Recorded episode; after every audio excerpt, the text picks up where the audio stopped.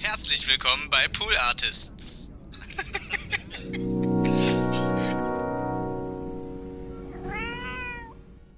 Für mich persönlich gab es keine andere Wahl, außer mich auch irgendwie einzusetzen, als ich realisiert habe, wie Menschen benachteiligt werden in unserer Gesellschaft und, und was es da so gibt. Also jetzt auch, es gibt ja auch das Transsexuellengesetz nach wie vor, was jetzt wieder bestätigt wurde im Bundestag vor ein paar ja. Monaten. Und all solche Geschichten, da gab es für mich persönlich keine andere Wahl, außer den Mund aufzumachen. Wenn andere Menschen dafür nicht die Kraft haben oder nicht die Muße haben oder ihr Leben anders leben als ich, dann ist das natürlich auch vollkommen fein. Mhm. Ähm, ich glaube, dass man am Ende des Tages, du meinst gerade, ohne jetzt jemandem die Pistole auf die Brust zu setzen, ich glaube, dass man, wenn überhaupt, allen die Pistole auf die Brust setzen sollte und sagen sollte, und warum, setzt, warum hilfst du nicht? Warum bist du kein Ally? Warum, also mhm. so, mhm. ich glaube, entweder alle oder, oder keiner. Eins, zwei, eins, zwei, drei, vier. Die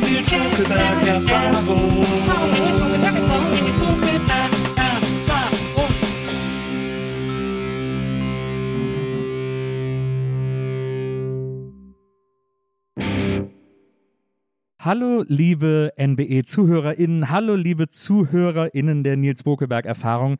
Eine neue Folge ist am Start und ich habe heute einen Gast, auf die ich mich wahnsinnig gefreut habe. Ähm, ich beobachte sie oder verfolge sie schon länger äh, auf Social Media, bei Instagram und so weiter und so fort. Sie ist Model, sie ist Aktivistin, ähm, sie ist mindestens eine der fünf schönsten Frauen Berlins, äh, wenn nicht sogar der Welt. Und äh, deswegen bin ich sehr aufgeregt und sehr glücklich, dass sie heute hier ist. Herzlich willkommen, Phoenix Kühnert. Hi, es freut mich sehr, dass ich da bin. ja, sag mal, ist das, du, äh, im Internet heißt ja Phoenix K. Ich wusste nicht, ob das, ob das, soll ich dich lieber als Phoenix K vorstellen? Oder? Ja, also ich muss, ähm, also ich versuche den Nachnamen abzulegen so ein bisschen. Mhm. Äh, es hat mehrere Gründe. Ja. Der erste ist Kevin Kühnert. Ja. Weil viele Stimmt. denken immer, dass ich mit dem irgendwie verwandt, verschwägert oder sonst was bin. Ja. Und das andere ist so ein bisschen allgemein. Ich meine, guck dir eine Beyoncé an, eine Adele, eine Madonna. Die haben alle keinen Nachnamen. Warum ja. brauche ich einen Nachnamen? Ja, aber Billie Eilish hat einen Nachnamen. Ja, die hat aber auch ein paar andere Probleme aktuell. Der Nachname ist wahrscheinlich der, der Ursprung des Problems, was sie gerade hat. Es ist auch, man muss auch sagen, äh, und ich will jetzt deiner Familie nicht zu nahe treten, aber Kühnert klingt auch in Verbindung mit Phoenix nicht so richtig ja. rund, ja. muss man sagen. Ja, ist auch meine, meine ja, ich habe dann kurz überlegt, ob ich mir einen ganz neuen Nachnamen einfach andichte, ja. mir einen ausdenke. Hättest du da äh, äh, Auswahl gehabt schon? Mm, nicht so richtig gute Ideen bisher. Ja. Und ich glaube, jetzt ist halt der Zug auch irgendwie abgefahren, glaube ich. Ja, wahrscheinlich. Ja, also, äh, ich weiß nicht. ich glaube, es wird schwierig. Ja, aber Phoenix K, also Phoenix ist ja auch, ist ja auch cool, klingt ja auch cool, finde ich. Du bist äh, Aktivistin für, äh, ja, wie will man das sagen? Du bist Aktivistin für LGBTQ ähm, IA Plus Rechte. So. Genau. Ich, äh, dieses, dieses IA Plus, das äh, vergesse ich manchmal. Das äh, gewöhne ich mir gerade an, äh, daran zu denken. Ähm, erstmal, was ich sehr schön finde, äh, du hast das in verschiedenen Interviews gesagt ähm, und das finde ich eigentlich ganz cool, äh, dass du gesagt hast, ähm, du möchtest gerne, dass es Normalität wird, dass man sich mit Pronomen mhm. vorstellt, mit seinen bevorzugten Pronomen sozusagen. Mhm. Und ähm, deswegen Hallo, liebe Phoenix, mit welchen Pronomen darf ich dich ansprechen? Mein Pronomen, mein Pronomen sind sie, ihr. Okay. Ja. Also äh, ihr in dem Falle quasi als, das verwirrt als, mich immer so. Als eine andere Form des Pronoms in einem anderen grammatikalischen Fall wo ich dir nicht erklären kann, welcher das ist. Ja, ja, also quasi die höfliche äh, weibliche äh, Ansprache. Oder der weibliche, aber nee, die das ist ja dann ist ja irgendwas so mit Akkusativ und Daktiv und sowas, oder nicht? oh wir beide sind auch wirklich, glaube ja, ich, ich damals in der Schule, meine, meine Mutter hat mich damals in der Schulzeit in, äh, in Lateinunterricht äh, na, freundlich darauf hingewiesen, dass ich das machen könnte, weil, weil ich mein, mein Deutsch war so schlecht. Deswegen, da bin ich vollkommen überfragt. Aber ja. ähm, ja, äh, weiter geht's. Ja, ja. Also okay, sie, auf jeden Fall. Okay. Äh, Pronomen sie und ihr. Wunderbar. Ähm, und ähm, das äh, finde ich sehr interessant. Ich glaube, wir werden heute auch viel über Sprache äh, sprechen, ähm, weil äh, Sprache ja sozusagen Realität formt äh, auf eine gewisse Art und Weise und du ja jemand bist, die sich sehr dafür einsetzt, dass man eben äh, gendergerecht spricht äh, und darauf achtet und gleichzeitig, was ich aber so, was ich so cool finde, äh, sagst, warum regt ihr euch eigentlich alle darüber so, so, auf? Warum ist hier eigentlich so ein Riesentheater um so eine Sache, die für keinen irgendwie ein großer Act wäre? Mhm. Ich habe mal vor gar, ich weiß nicht mehr, wann es war, Zeit ist für mich auch schwierig, aber auf jeden Fall habe ich einen Vortrag gehalten und da ging es dann auch um Gendern und ich habe irgendwie so, hatte zu dem Zeitpunkt, als ich das sagte, bestimmt schon sieben Minuten gesprochen. Meine dann so, ich habe bis hierhin noch gar nicht gegendert, weil es, wird oft irgendwie ein viel größeres Ding daraus gemacht, als es für mich gefühlt am Ende des Tages ist. Ja. Es gibt oft Umwege darum und irgendwie, man muss irgendwie, also ich persönlich habe das Empfinden, wenn, wenn ich offen darauf zugehe und mir darüber Gedanken mache, ist es zum einen gar nicht so kompliziert und auch nicht so krass Ja. einfach. Das ist ja, ich meine, du bist äh, äh, Mitte 20, 25 äh, Mhm. bist du. Ähm, das ist natürlich auch eine Generationenfrage, glaube ich, ne? Weil das für dich, weil es für dich eine größere Selbstverständlichkeit ist, äh, äh, zu gendern, als jetzt für den 60-jährigen Hubert, der irgendwie äh, bislang da nie mit in Berührung gekommen ist. Durchaus, ja. Kann ich mir, kann ich mir vorstellen, dass dem 60-jährigen Hubert das ähm, schwerer fällt als mir. Ja, kann ich mir vorstellen. Was ich nicht kapiere, ist, wieso, und ich weiß nicht, ob du es, ich meine, äh, du wirst es wahrscheinlich, wirst dich wahrscheinlich auch darüber wundern, aber ähm, wieso die Leute so vehement dagegen kämpfen wollen, sich irgendwie eine Sprache anzugewöhnen, die eben versucht, so wenig diskriminierend wie möglich zu sein. Ich glaube, weil diesen Menschen es an der Ability, an der Fähigkeit fehlt, sich mh, hineinzuversetzen, beziehungsweise das auch gar nicht wollen, sondern diese Scheuklappen, mit denen diese Menschen meistens dann weiß, cis, hetero äh, und irgendwie sehr privilegiert, ähm, die, die lassen irgendwie diese, diese, diese, die, ja, die Scheuklappen, habe ich manchmal das Gefühl, bewusst auf, um irgendwie selbst ein glücklicheres Leben zu führen. Weil wenn man sich nicht mit den Problemen anderer identifiziert und wenn man die nicht wahrnimmt und nicht wahrnehmen möchte, dann ist das eigene Leben ja plötzlich viel schöner und viel einfacher. Und ich glaube, dass da viel Ursprung diesen Problems liegt, dass Menschen einfach gar nicht verstehen wollen. Und deswegen ist auch mein Credo, was ich immer wieder ähm, rausbete, ist so dieses Beten war mir jetzt eigentlich fast ein bisschen zu religiös, aber ähm, man kann für Akzeptanz und Toleranz, möchte ich versuchen zu sorgen, durch Empathie. Weil ich glaube, das ist der einfachste Weg, damit Menschen ähm, ja, sich eben dann doch mehr mit inklusiver Sprache auseinandersetzen und mit ihrem Verhalten und ihren Verhaltensweisen äh, und diesen Strukturen und Mustern, in denen wir alle leben. Äh, und, und deswegen erzähle ich eben meine Geschichte so offen und rede da einfach drüber. Wobei ich auch, ich werde oft dar- darauf angesprochen, warum ich überhaupt so offen meine Geschichte erzähle. Und ich denke mir ganz oft, wir sind doch einfach alles erwachsene Menschen. Also die meisten von uns, die solche Themen diskutieren, auf jeden Fall. Da, ich finde das jetzt alles nicht, also Dinge, die ich jetzt von mir preisgebe, finde ich jetzt nicht so krass privat, dass man darüber nicht verallgemeinert sprechen könnte. Ja. Also ob ich jetzt Hormone nehme oder nicht, ich finde, das ist jetzt nicht so, kann man ja darüber sprechen, ist ja nicht, ist ja kein, kein Teufelswerk. Na. Also Ich finde es auch interessant, oftmals ist ja quasi diese, dieser Vorwurf oder dieses, äh, ja, dieser Vorwurf, wenn Leute sagen, ah, wie kannst du so, wieso breitest du das alles aus, wieso erzählst du so viel von dir, ist ja nur ein Versuch, jemanden, ähm, ja, neudeutsch würde man sagen, zu silenzen. Also es ist so ein bisschen so der Versuch, jemanden dazu zu bringen, einfach nicht mehr von sich zu erzählen Ja. ähm, oder, solch, oder solche Dinge öffentlich zu machen, äh, weil sie es nicht hören wollen, aus, Ja. aus irgendeinem, weil sie vielleicht auch Angst haben, sich mit sich selber auseinandersetzen zu müssen. Ja, und bei, bei diesen ganzen Isms finde ich, also ich persönlich habe, ich, kenne mich jetzt auch nicht mit jedem Einzelnen aus, aber ich Ja. habe neulich gelesen, was Whataboutism ist. Und ähm, da dachte ich, äh, weil das, was du gerade sagtest, das äh, spielt da auch oft mit rein. Ja, aber was ist denn eigentlich mit den und den und was ist denn mit, mit der Person? Da geht es doch so und so. Ja, und das, das weil halt Individualerfahrung ähm, nicht für, für, Gesellschaft, für Gesellschaft sprechen kann, nicht für, also ich habe zum Beispiel einen Mann, einen weißen Cis-Mann in meinem Leben, der ständig immer wieder sagt, nicht alle Männer. Ich denke mir so, darum geht es nicht. So, ich habe ihm dann, neulich habe ich irgendwie so ein äh, Video online gesehen und habe ihm das direkt weitergeleitet. Da erzählte dann ähm, eine Person davon, dass wenn, wenn ich einen Bienenstock sehe und die mich verfolgen, dann renne ich weg, weil ich davon ausgehe, dass die mich stechen.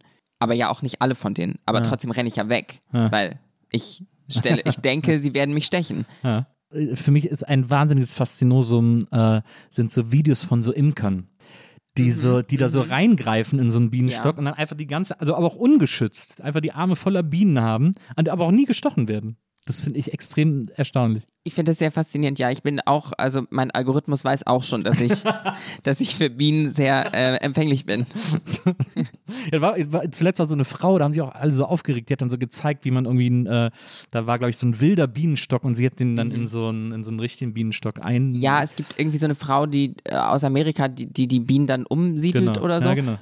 Ich habe aber auch schon wieder, alle machen sie Schwachsinn da draußen. ähm, über die habe ich auch schon gelesen, irgendwie, dass sie, sie trägt die falsche Kleidung, das ist alles mehr Show als echt. Ja. Und, genau, das habe ich auch gelesen. So dieses, das ist aber keine Imkerkleidung. Ja. Okay, get on. Ja, ja. ja aber die, also, was ich da so gut fand, war, die hat dann irgendwie in so einem Video mal gesagt, irgendwie so, ja, und für solche Fälle habe ich immer eine Königin dabei. Und dann hat die so ein kleines Döschen mit so einer Bienenkönigin. Und dann ist einfach dieser ganze Stock folgt dann sofort dieser Bienenkönigin. Fand absolut Verstehen die Bienen dann sofort, dass das das jetzt eine Königin ist? Ja, die hat die dann so in die Mitte gesetzt und dann schnüffeln die alle an der oder tanzen einmal um die und dann ne akzeptieren die die sofort als Königin. Ist eine, aber was ist denn an einer Bienenkönigin anders als an einer normalen Biene? Wie also zeichnet sie sich aus? Ja, die sind ja so ein bisschen größer und die haben irgendwie anscheinend andere Schwingungen oder so, wo dann die anderen Bienen voll drauf, also die anderen aber Bienen sind ja nur so Arbeiterbienen. Guck mal, Wenzel ist sehr unruhig. Ich glaube, Wenzel weiß es. Ich bin ganz unruhig, weil ich neulich so ein Doku gesehen habe. Ich dachte, vielleicht kann ich ein bisschen Halbwissen einstreuen. Ja. Die, die, diese normalen Bienen, die werden äh, mit diesem Gelee Royal gefüttert. Und dadurch werden die zu Königin. Also ich glaube, die sind am Anfang auch eine normale Biene. Das habe ich nämlich gedacht. Die werden dann, die kriegen dann diesen Deluxe-Nektar die ganze Zeit und dadurch werden die zur Königin. Woher wissen denn die anderen, dass eine Biene eine Königin ist? Das fühlen die. Ja, glaube ich auch. Das glaube ich auch. Und der ganze. das ist so ein Königin-Vibe. Ja, so wie, so, so wie ich den auch habe. Absolut, einfach. so wie du den auch hast. Im Bienenstock wäre ich die Königin.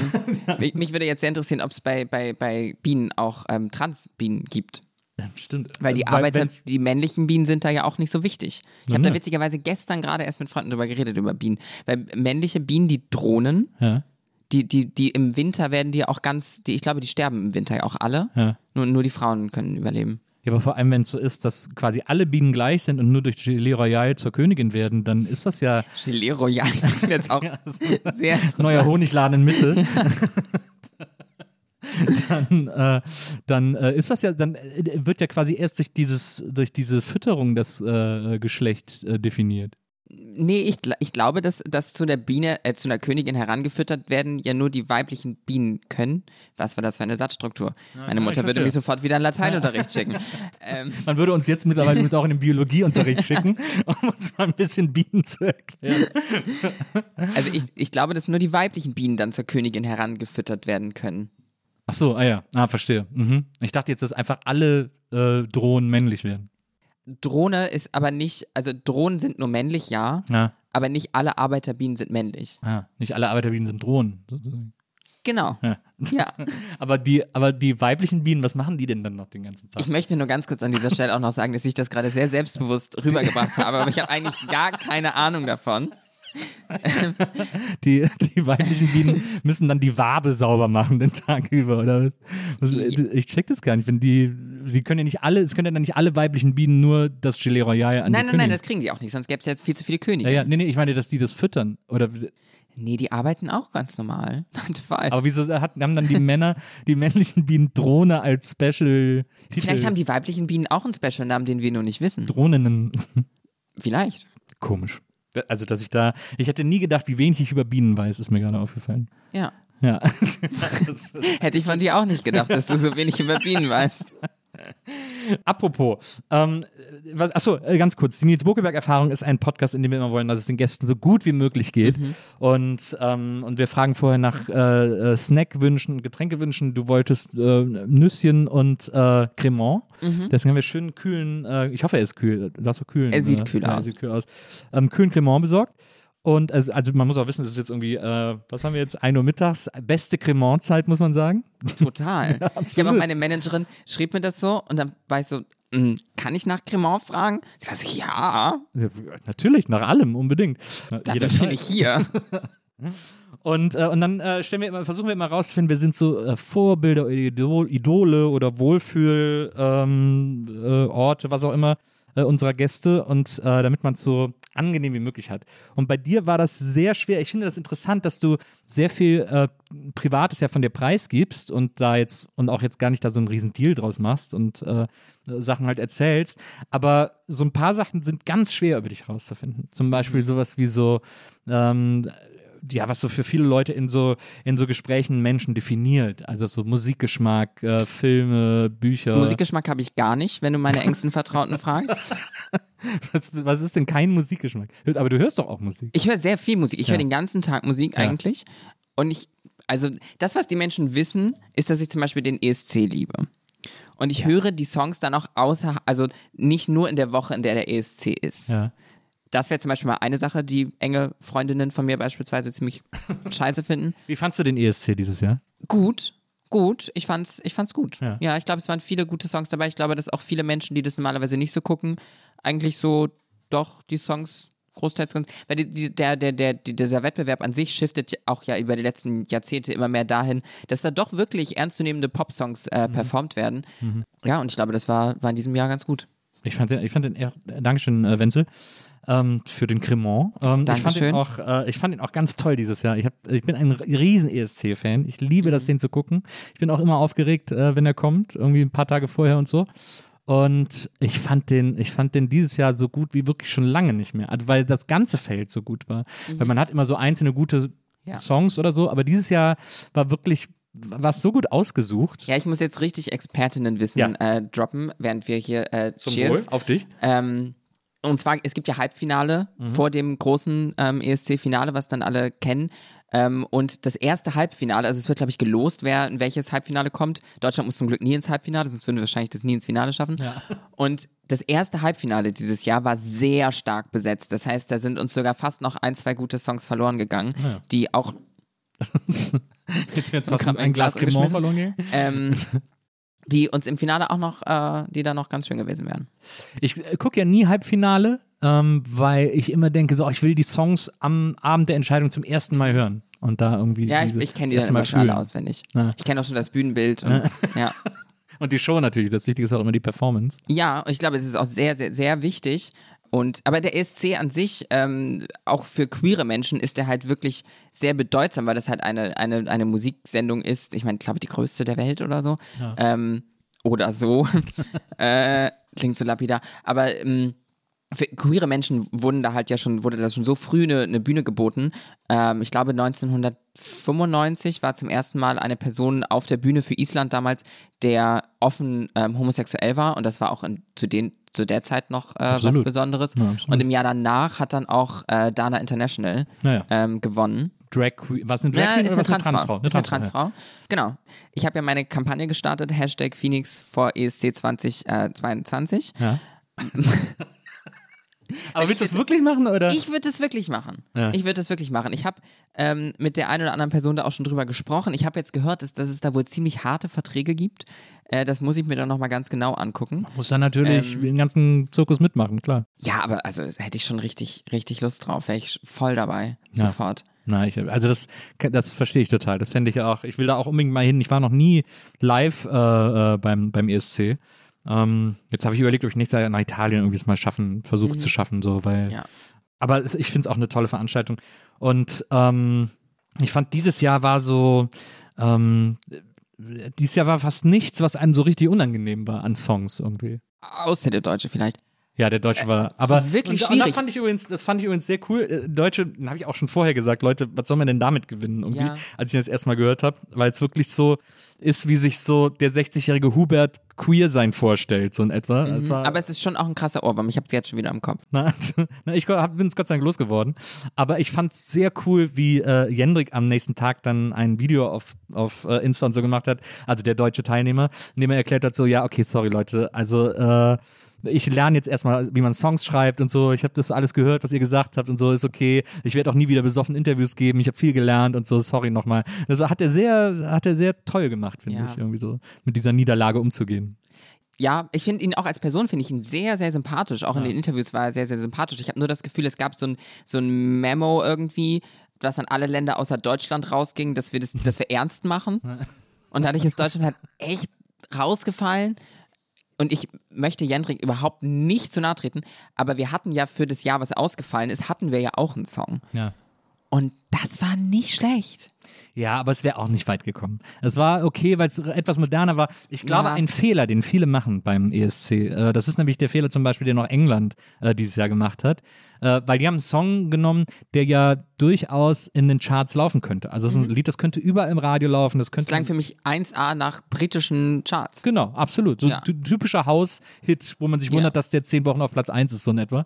Ähm, und der Fehler, den die gemacht haben, ist, dass die gedacht haben, wir schicken mal ein Lied hin, das so, das so charttauglich ist. Also, das so quasi äh, Jugendliche von 15 bis 25 hören. Die gucken aber alle nicht ESC. Nee, da kommt Hubert nämlich zurück. genau, ja, ähm, der The stimmt da Return nicht. of Hubert. Ja, der stimmt da nämlich ab. Ähm, das ist tatsächlich auch das Problem in, in deutschen Vorentscheiden schon teilweise gewesen, dass äh, einfach die Menschen, die dort abstimmen, tendenziell sehr alt sind und dadurch eben, ich, ich ja, ich, hab- ich will jetzt auch schon wieder ganz viel gefährliches Halbwissen an dieser Stelle.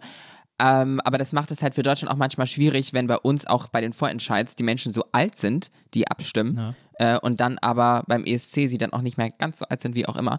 Und ja, aber ich meine, Dana International ist mit 1996 nach wie vor die letzte Transfrau, die da gewonnen hat. Also, ähm, ich meine, es war wie für mich gemacht. Absolut, das stimmt. Und ich habe mich natürlich sehr gefreut, dass Niki Tutorials das dieses Jahr ähm, Niki de Jager, weiß nicht, wie man es holländisch ausspricht, das moderiert hat, Ja. äh, weil sie für mich natürlich, sie ist auch Transfrau, sie ist ähm, YouTuberin ähm, und ja, das war toll, dass sie das war, gemacht also, hat. äh, war wirklich, also es war auch eine, eine super Show. Ich fand es auch rundweg stark moderiert. Ich fand es sehr kurzweilig. Das Einzige, was ich, äh, also was ich wirklich an der diesjährigen Show bemängeln könnte, wenn ich was bemängeln wollte, Mhm. war so die äh, sozusagen die Halbzeitshow, also immer die Show-Acts, während die Leute voten.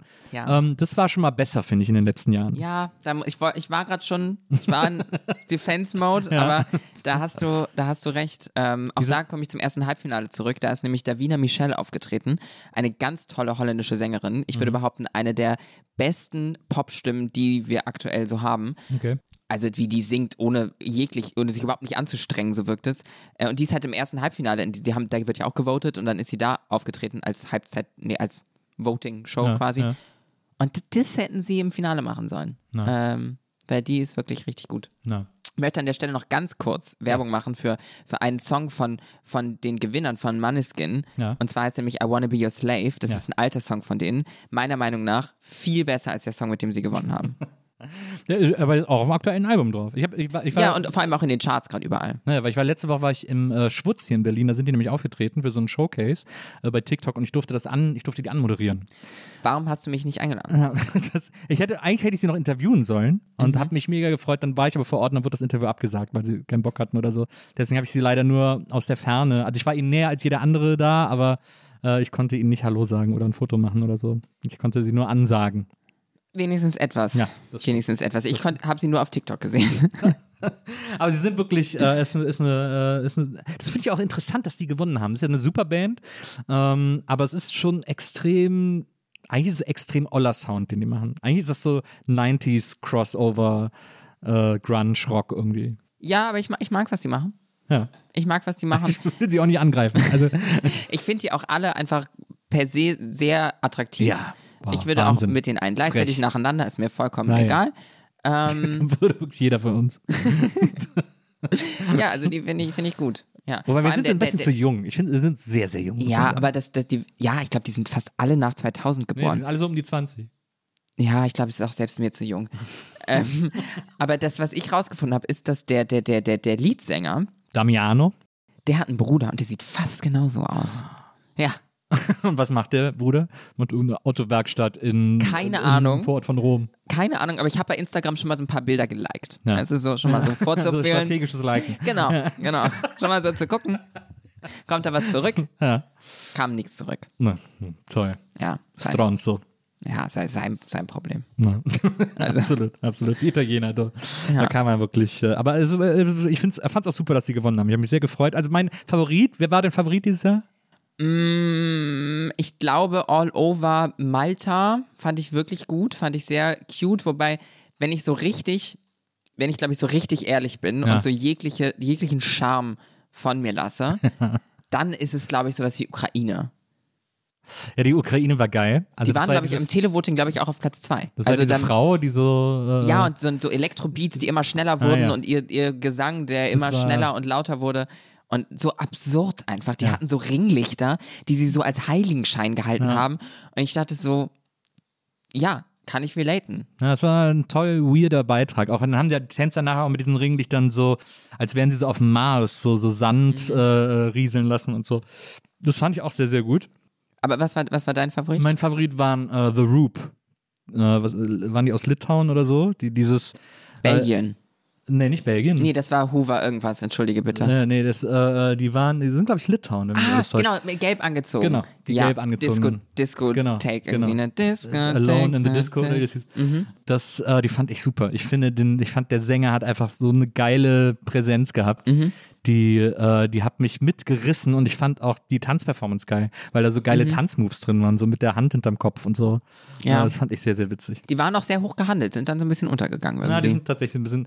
Da waren die anderen dann, es war dann irgendwie, die waren ja auch im Jahr davor schon. Also diese, das Ja. sind ja welche äh, Wiederkehrer. Ja. ja, Deutschland hat das auch ein bisschen gemein gemacht eigentlich, ne? Also weil es, es gibt einige Länder, die den, die gleichen KünstlerInnen wieder hingeschickt haben. Ja. Deutschland nicht.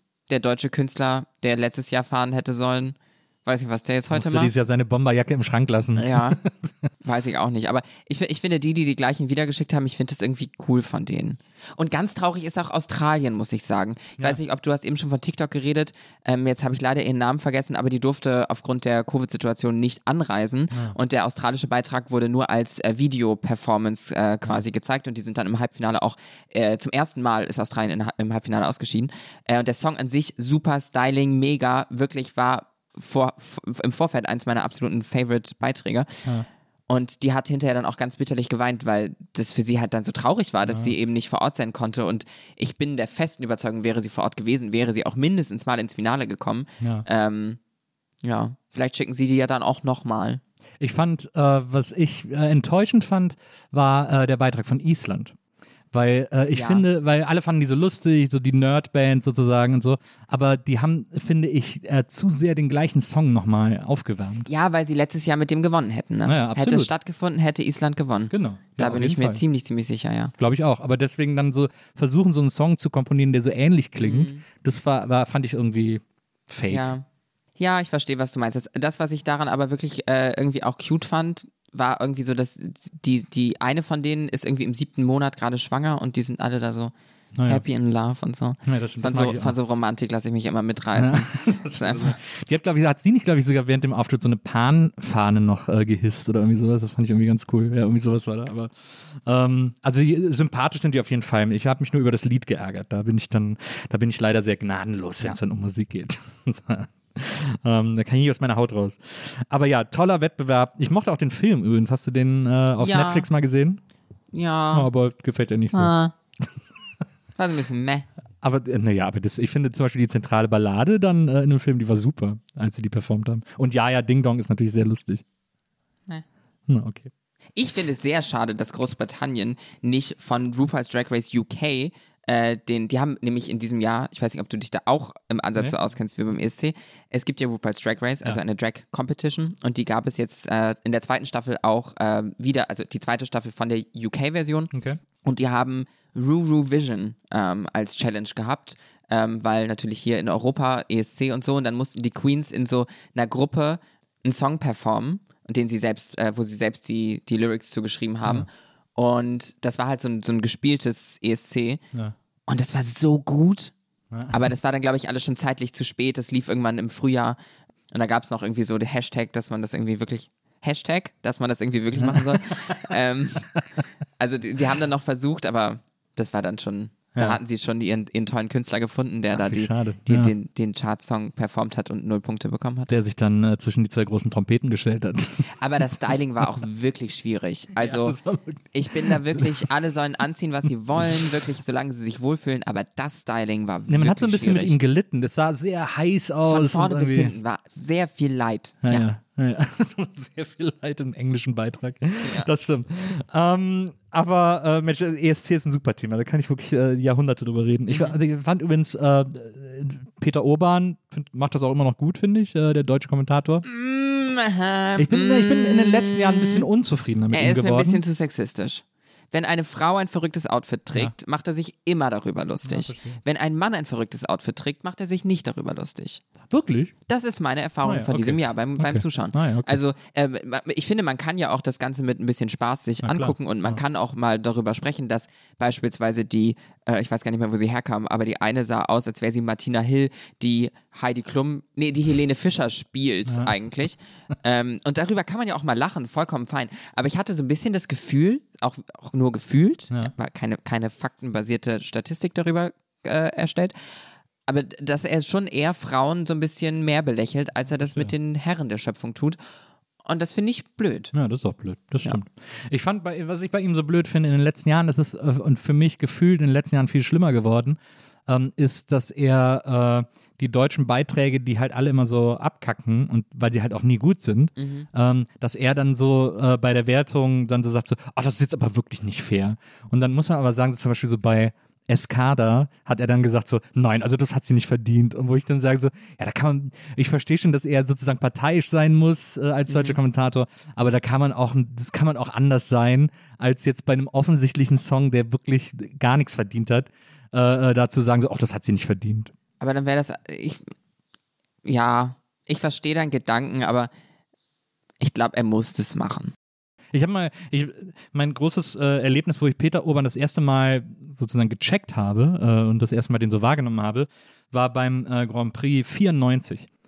Da habe ich den habe ich geguckt, damals da äh, war ich in einem Hotelzimmer, weil ich irgendwo, ich glaube hier in Berlin irgendwas moderiert habe, da habe ich noch in Köln gewohnt. Und dann habe ich hier so eine, so eine komische Veranstaltung auf dem Flugplatz moderiert. Das war ja auch noch, da war ich gerade irgendwie ein, zwei Jahre bei Viva. Oder das war, glaube ich, 95. Und dann bin ich allein ins Hotel zurück. Das Hotel war mitten in der Pampa, also man konnte auch nichts mehr machen und so. Und dann habe ich so ein bisschen gesappt und dann lief Grand Prix, habe ich gesagt, komm, guckst das jetzt und so. Weil da zu der Zeit hat mich das nicht so sehr interessiert. Und, ähm, und das war das eine Jahr, in dem Deutschland nicht qualifiziert wurde, weil der deutsche Beitrag so schlecht war. Ähm, da war der deutsche Beitrag war der blaue Planet von Leon. Und das musst du dir mal auf YouTube angucken. Das ist auch wirklich eines der miesesten Lieder, die jemals gemacht wurden. Es ist wirklich sagenhaft schlecht. Oh, okay. Und es war so schlecht, dass dann sogar die internationale Jury damals sagen musste, ja, nee, also Deutschland, sorry, das können wir wirklich, das geht nicht. Schade dass, schade, dass heute alles das mit Geld geregelt wird und die stimmt. internationale Jury nicht mal sagen kann, Deutschland, das ist zu schlecht. das stimmt. Das, seitdem haben sie wahrscheinlich auch danach dann eingeführt. äh, dass Deutschland sich rein kaufen kann. genau, dass einfach. Deutschland quasi immer dabei ist. Ähm, und, und dann hat äh, Peter Urban bei dieser Übertragung, war ihm dann alles egal. Weil er sozusagen, Ah, okay. er musste ja nicht für Deutschland sprechen, weil Deutschland eh nicht drin war. Und dann hat der die ganze Zeit vom Leder, dann hat sich auch über den deutschen Beitrag lustig gemacht und so. Und es war so witzig, dass ich wirklich tränenlachend äh, vom Fernseher saß und diesen Grand Prix damals geguckt habe. Und da, deswegen äh, ist er mir dann so aufgefallen oder habe ich ihn so wahrgenommen als Stimme und äh, habe den dann immer sehr gefeiert. Aber wie gesagt, ich finde so die letzten Jahre, Ich, ich glaube, ich kann das Problem analysieren. Ja. Und zwar genau das, was du sagst. Das sind ja so die Anfänge, auch als ich dann den Grand Prix mitbekommen habe, dass es doch eine sehr, eine sehr große Spaßveranstaltung war und auch Peter Urban sich als Moderator da irgendwie viel drüber lustig gemacht hat und dass das lustig war. Man hat viel gelacht, wenn man das geguckt hat. Und wie ich eben aber schon angedeutet habe, hat sich dieser, der, der ESC in den letzten äh, Jahren aber immer mehr zu einer ernsthaften Musikveranstaltung entwickelt.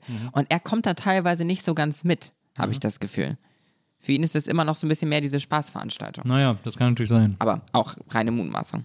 Sie ist ja ein bisschen Spaß, ist es ja auch. Ne? Ja, auf jeden Fall Also, soll es auch sein. Auf jeden Fall.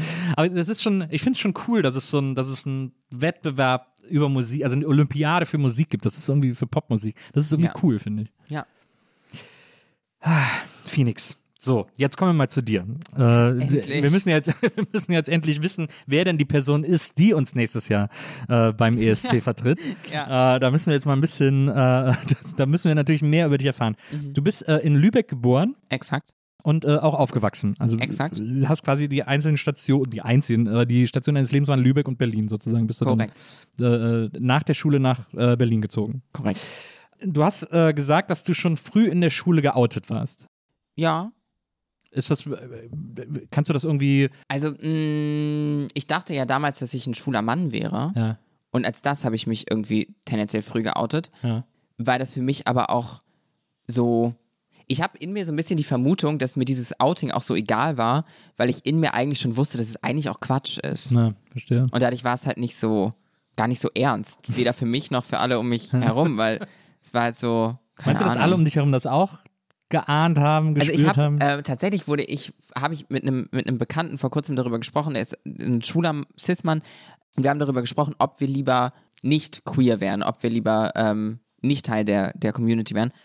Und dann haben wir so beide drüber nachgedacht und ich weiß auch nicht, was ich dazu sagen würde, aber mir ist in dem Moment wieder eingefallen, was ich über Jahre, Jahrzehnte verdrängt habe, dass ich als Kind schon zu meinen Freundinnen meinte, natürlich damals noch mit ganz anderem, ganz anderem Gehirn, dass ich doch, dass mein Leben einfacher wäre, wäre ich als Frau geboren. Also als Mädchen damals habe ich es natürlich formuliert. Und ich habe damals halt nicht, nicht verstanden, dass man auch als Mädchen geboren werden kann und trotzdem einen anderen Körper hat als die anderen Mädchen. Aber dementsprechend ist es, für mich ist es tatsächlich sehr oft so, dass ich retrospektiv viel mehr Situationen, Aussagen von mir selbst mir wieder in den Kopf schießen, ähm, die, die eigentlich schon ganz klar in diese Trans-Richtung gingen, aber was ich halt nicht wahrhaben wollte. Oder auch nicht verstanden habe. Keine Ahnung. Will ich mir jetzt selbst auch als Kind und Teenager da nichts, nichts unterstellen. Also das ist ja auch okay.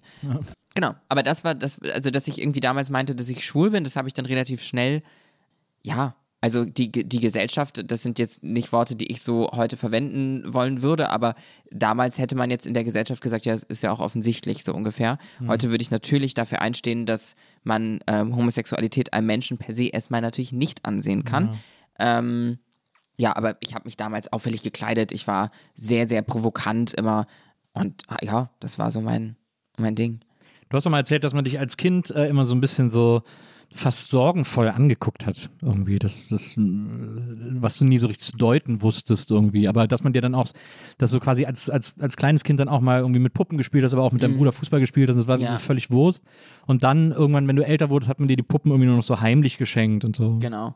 Ähm, und das war, das war dann so ein, so der Beginn, wo ich halt dann, das, das ist aber, jetzt sprechen wir nochmal quasi auf dem Zeitstrahl vor dem, was ich jetzt gerade gesagt habe, Okay. also als ich noch jünger war, Ja. Ähm, also so wirklich vor pubertär, wirklich jung. Ja. Ähm, aber das sind, das waren so die Anfänge, wo ich verstanden habe, dass mit mir etwas in Anführungsstrichen anders ist als mit den anderen Kindern. Und wenn wir dann quasi auf dem Zeitstrahl weitergehen, bin ich dann ähm, aufs Gymnasium gekommen und ähm, habe dann noch mal so kurz für ein, zwei Jahre versucht, mich so in diese typischen Jungs-Dinge ähm, mit einzugliedern. Und das hat dann äh, ist mehr oder weniger gescheitert. ja, und dann. Ja, aber was, genau. aber, Entschuldigung, äh, was bedeutet das denn, sich in so typische Jungs-Sachen einzugliedern? Also, weil ich, ich verstehe es zum Teil, weil mir ging es ähnlich äh, in der Schulzeit, dass ich ganz viele Sachen, die so als typisch Jungs-Gedöns äh, benannt wurden ähm, oder bezeichnet wurden, sind mir auch völlig am Arsch vorbeigegangen. Mhm. Also wirklich, ich konnte da auch gar nichts mit anfangen. Auch so dieses, äh, dieses Mackergehabe äh, und auch so dieses, dieses, diese Jungs-Spielchen, die du Ich konnte auch immer nie einschlagen, wenn so Jungs zu mir kamen und so einschlagen Ja. wollen. Das konnte ich nie. Nie. ähm, aber es gab einen, einen jungen Mann, äh, finde ich, ist ein sehr netter junger Mann, ähm, der damit so cool umgegangen ist. Und ich wünsche mir, dass es mehr ähm, hetero weiße Cis-Männer gibt oder Jungs gibt, die, die so handeln. Es war dann so, in, als wir dann auch so in Clubs gegangen sind und dann stand er mal wieder vor mir auf der Tanzfläche und so aus Reflex wollte er irgendwie so mit mir einschlagen. Ich gucke ihn so an und war so, du, ich weiß gar nicht, wie das geht. Es ist, endete dann oft so, dass ich Leuten die Hand gegeben habe, weil ich so, keine Ahnung, wie das geht. leicht awkward. Ja, und dann er damals hat mich an der Hand genommen und mich im Kreis gedreht, so wie so eine, wie eine Tänzerin oder wie auch immer. Und mich dann in den Arm genommen und dann war ich so, hm, du hast was verstanden Das ist ein cooles Fall. Einschlagen. Ja. Ja. Damit habe ich, und seitdem möchte ich immer so begrüßt werden. Ja, ja, sehr gut, das kann ich gut verstehen. Ähm, aber, äh, aber das ist dann so, äh, ist das nicht, wahrscheinlich ist es, wahrscheinlich klingt es für Menschen, die das nicht erlebt haben, die stellen sich das wahrscheinlich immer super dramatisch vor, äh, dass dann so, dass du so, so mit so mit so Tränen am Zaun stehst und so den Jungs beim Fußballspielen zuguckst und denkst, ach, warum, warum interessiert mich das nicht und so und ach, mein Nee, Leben ich, ist ich die stand, Hölle. Ich stand eher da und habe mir die Waden angeguckt. ähm, aber also, nee, ich, ich glaube, dass das, das sind so Dinge, die ich als Person, ich will das überhaupt nicht verallgemeinern, ganz viel mit mir selbst ausgemacht habe. Also auch, dass mein Umfeld da gar nicht so viel von mitbekommen hat, würde ich behaupten. Das sind Dinge, die in mir passiert sind, Dinge, die ich auch damals gar nicht benennen konnte als das, was sie damals waren. Und ich habe im Garten mit meinem Bruder und Freunden Fußball gespielt. Ich hatte auch Spaß dabei. Also Ja. ähm, das, das will ich gar nicht, äh, gar nicht anders sagen.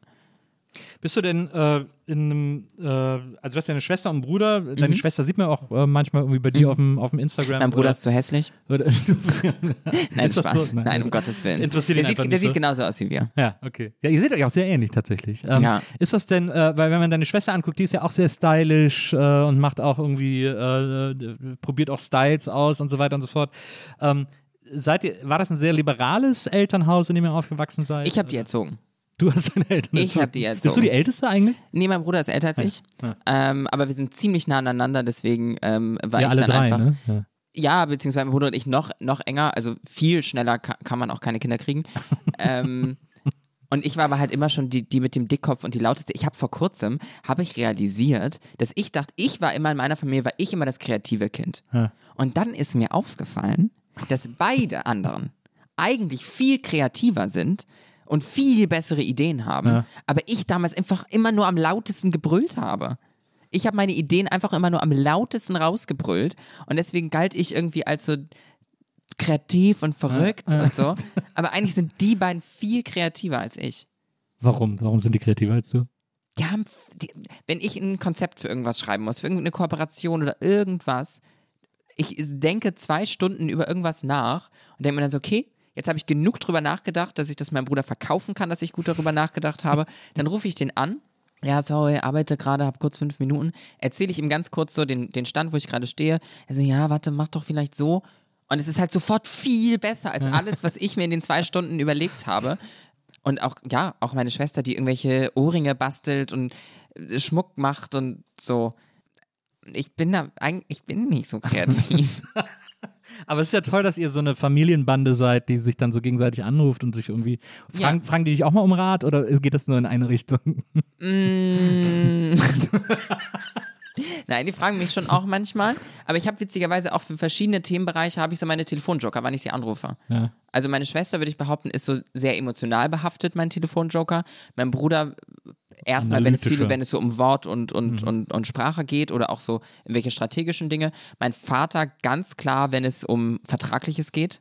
Ja. Ich glaube, bisher jeden Vertrag, den ich unterschrieben habe, habe ich kurz mit meinem. Papa äh, besprochen. Ähm, oder auch wenn es um damals um irgendwelche Bewerbungssachen ging und so, weil er in seinem Leben schon viele Menschen eingestellt und gekündigt und wie auch immer hat. Und ähm, meine Mama dann für alles andere. Ja. So, ich hatte neulich für ein Fotoshooting, ähm, habe ich eine, eine Ananas musste besprayt werden. Ich weiß gar nicht, ob ich das jetzt öffentlich erzählen möchte, was ich mit dieser Ananas, also das, dann habe ich meine Mama angerufen. Also Mama, glaubst du, ich sollte eine Ananas, die ich mit weißer Acrylfarbe besprayt habe, jetzt im Anschluss noch essen? Weil ich meine, das kann man ja auch nicht googeln. Ich meine, was soll denn, da kommt ja was, da kommt ja nichts bei raus. Dann habe ich meine Mama gefragt und meine Mama meinte, nee, ist lieber nicht. Ja. Und ha, habe ich sie weggeschmissen. Ist lieb von ihr, dass sie dir das, äh, äh, dass sie dir das Ja, geraten sie hat. meinte nicht, dass da doch irgendwas ist. Ja, und das ja. wollen wir ja dann alle nicht. Nee, nee. Aber Ja. da wär, aber da wären wir noch im Zweifel auch selber drauf gekommen. Ich wollte mich absichern. Aber war das so, dass du dann, dass du, bist du so, ein, bist du so eine Sparfüchsin, die dann sagt irgendwie, Nein. äh, äh, jetzt habe ich die Ananas schon mal hier, dann, äh, Nee, das ging, mir um, das ging mir einfach ums Prinzip. ah ja, okay, verstehe. Ich hasse Ananas. Ja. Ich Ich hätte, auch. ich hätte sie sowieso meiner Schwester gegeben. Also wolltest du wissen, ob die sie noch essen Genau, und ich, und, dann, und, dann, und ich weiß, dass meine Schwester viel zu nachhaltig denkt und was ja auch total toll ist. Ich versuche mir da ganz viel abzugucken. Ähm, aber das, die hätte die Ananas halt so auf jeden Fall gegessen. Ja. Oder so Damit sie nicht weggeschmissen wird. So. Ja, ja. Und das ist ja auch in, in allen Ehren, das ist ja auch super. Aber deswegen habe ich quasi. Aus den Schalen kann man noch super Seife machen und so. Genau. Und deswegen habe ich sie quasi für sie weggeschmissen. Ich habe eigentlich meiner Schwester das Leben gerettet.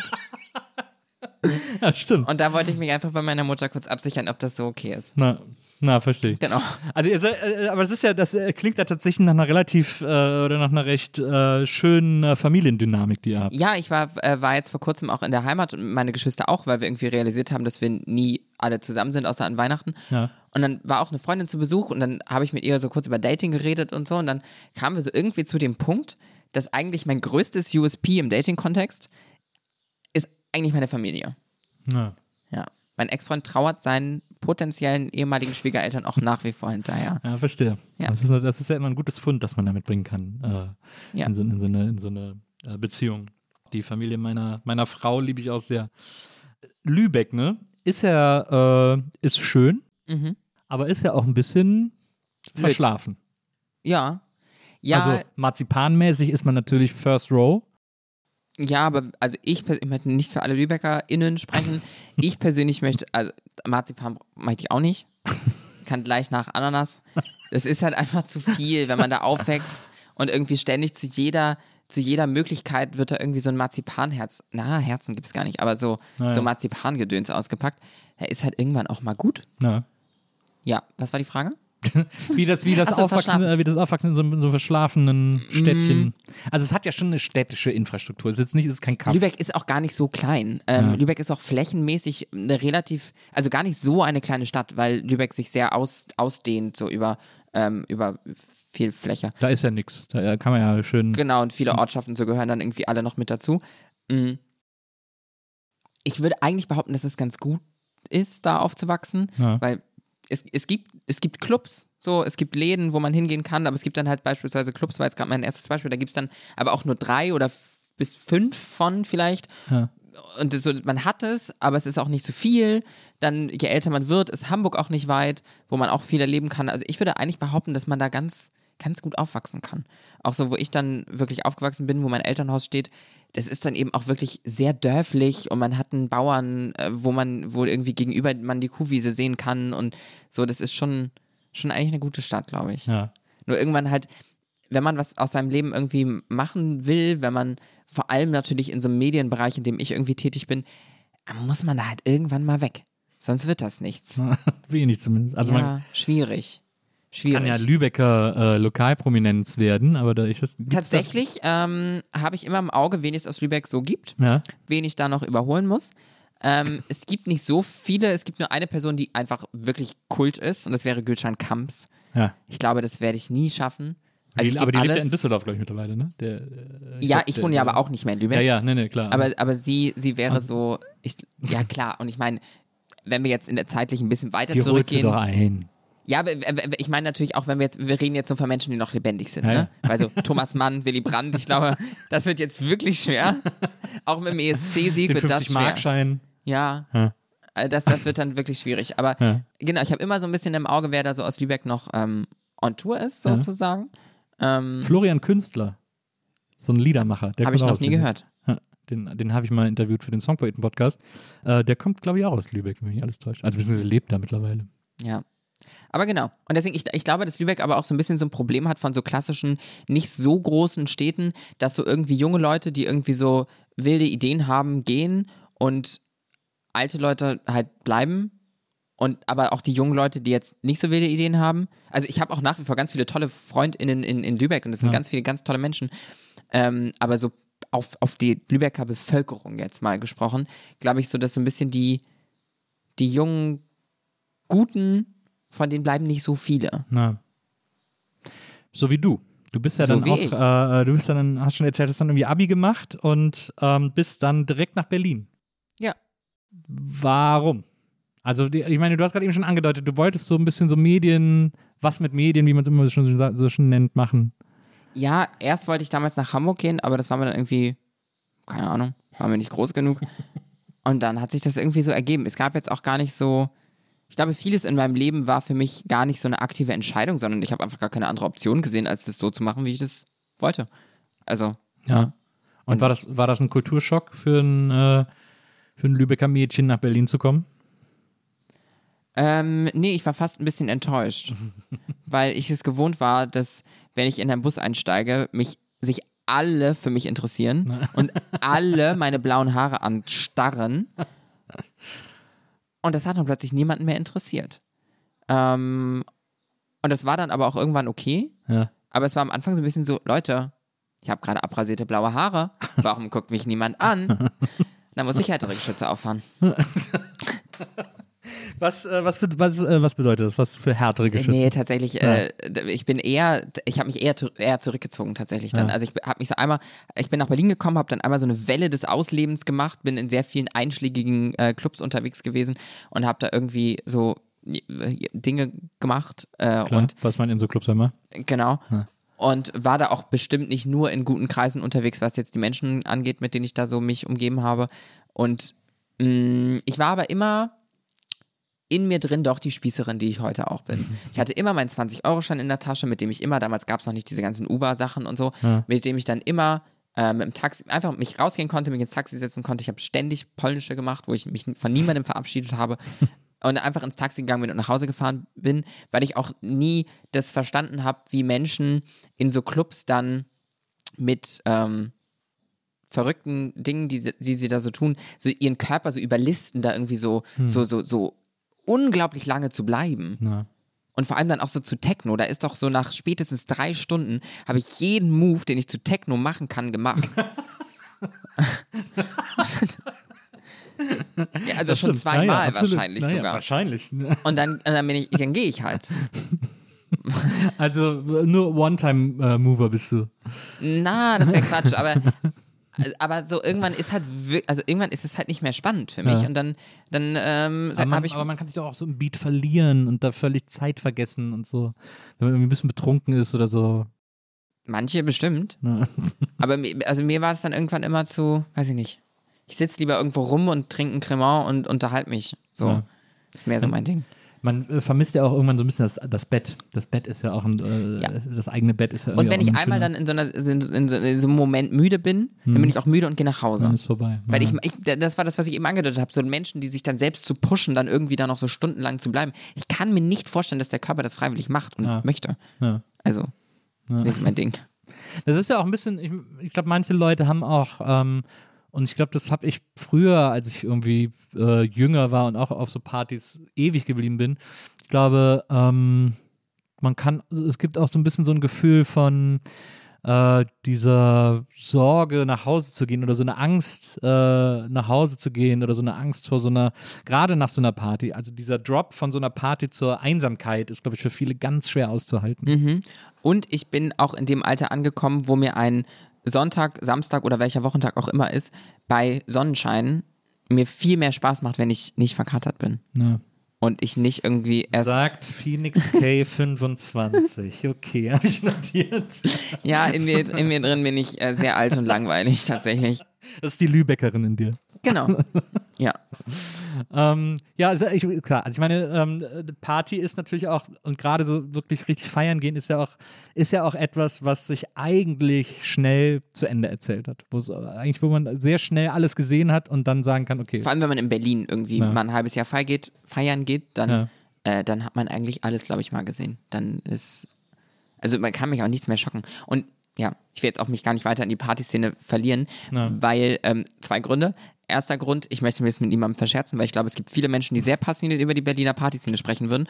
Und das zweite ist, dass ich mal in einem sehr großen Medium wo, hat über mich berichtet Ja. und im Einleitungstext hieß es, ich sei ein Star der Berliner Partyszene.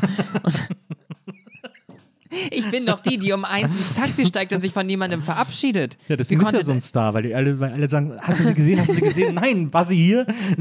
Ja, und deswegen, Cinderella-Effekt. genau, und deswegen möchte ich einfach nicht so viel über Party sprechen, weil das soll nicht nochmal passieren. Okay, ja, da möchte ich einfach nicht runtergebrochen werden auf, auf die Partyszene. Ja. Das ist ja tatsächlich auch etwas, was am, am unpopulärsten ist von den Dingen, die du tust. Ähm, äh, du Party arbeitest. machen? Wie bitte? Party machen? Ja. Ja, ist nicht Also so es ist populär. tatsächlich auch etwas, was so in, der, in deinen Erzählungen kaum stattfindet. Ja. Also was, du- was du nicht, wo Ja. es nicht groß drum geht. Ähm, aber äh, was ich interessant finde, du arbeitest ja auch als Model und du warst ja schon sehr früh immer auch so bei äh, Fashion Weeks irgendwie und saßt irgendwie vorne äh, am Laufsteg und hast da dir irgendwie die Modenschauen angeguckt. So. Mhm. Da, ich meine, du lachst jetzt, aber ich, das, äh, das ist ja nicht so einfach, da reinzukommen. Ja. Also ich, ich glaube, auf der ersten Fashion Week hier in Berlin war ich mit 16, glaube ich. Wirklich? Ähm, ja, ich habe damals einen Modeblog gehabt und ich glaube, deswegen hat es mich letztendlich dann doch auch nach Berlin gezogen. Einfach solche, solche Events und sowas, was ich aus Hamburg nicht kannte. Ja.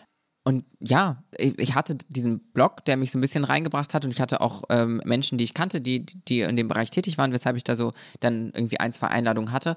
Und alles ab da ist einfach nur noch dreist sein. Und wenn, also ich kann es ja auch nachvollziehen, diese, diese CETA-Menschen, die, also die sich darum kümmern, wenn man in einer Modenschau drin ist, sich darum kümmern, wer wo sitzt, ähm, die haben meistens keine Ahnung, wer überhaupt kommt und sind sowieso den ganzen Tag da beschäftigt im, äh, in der Location.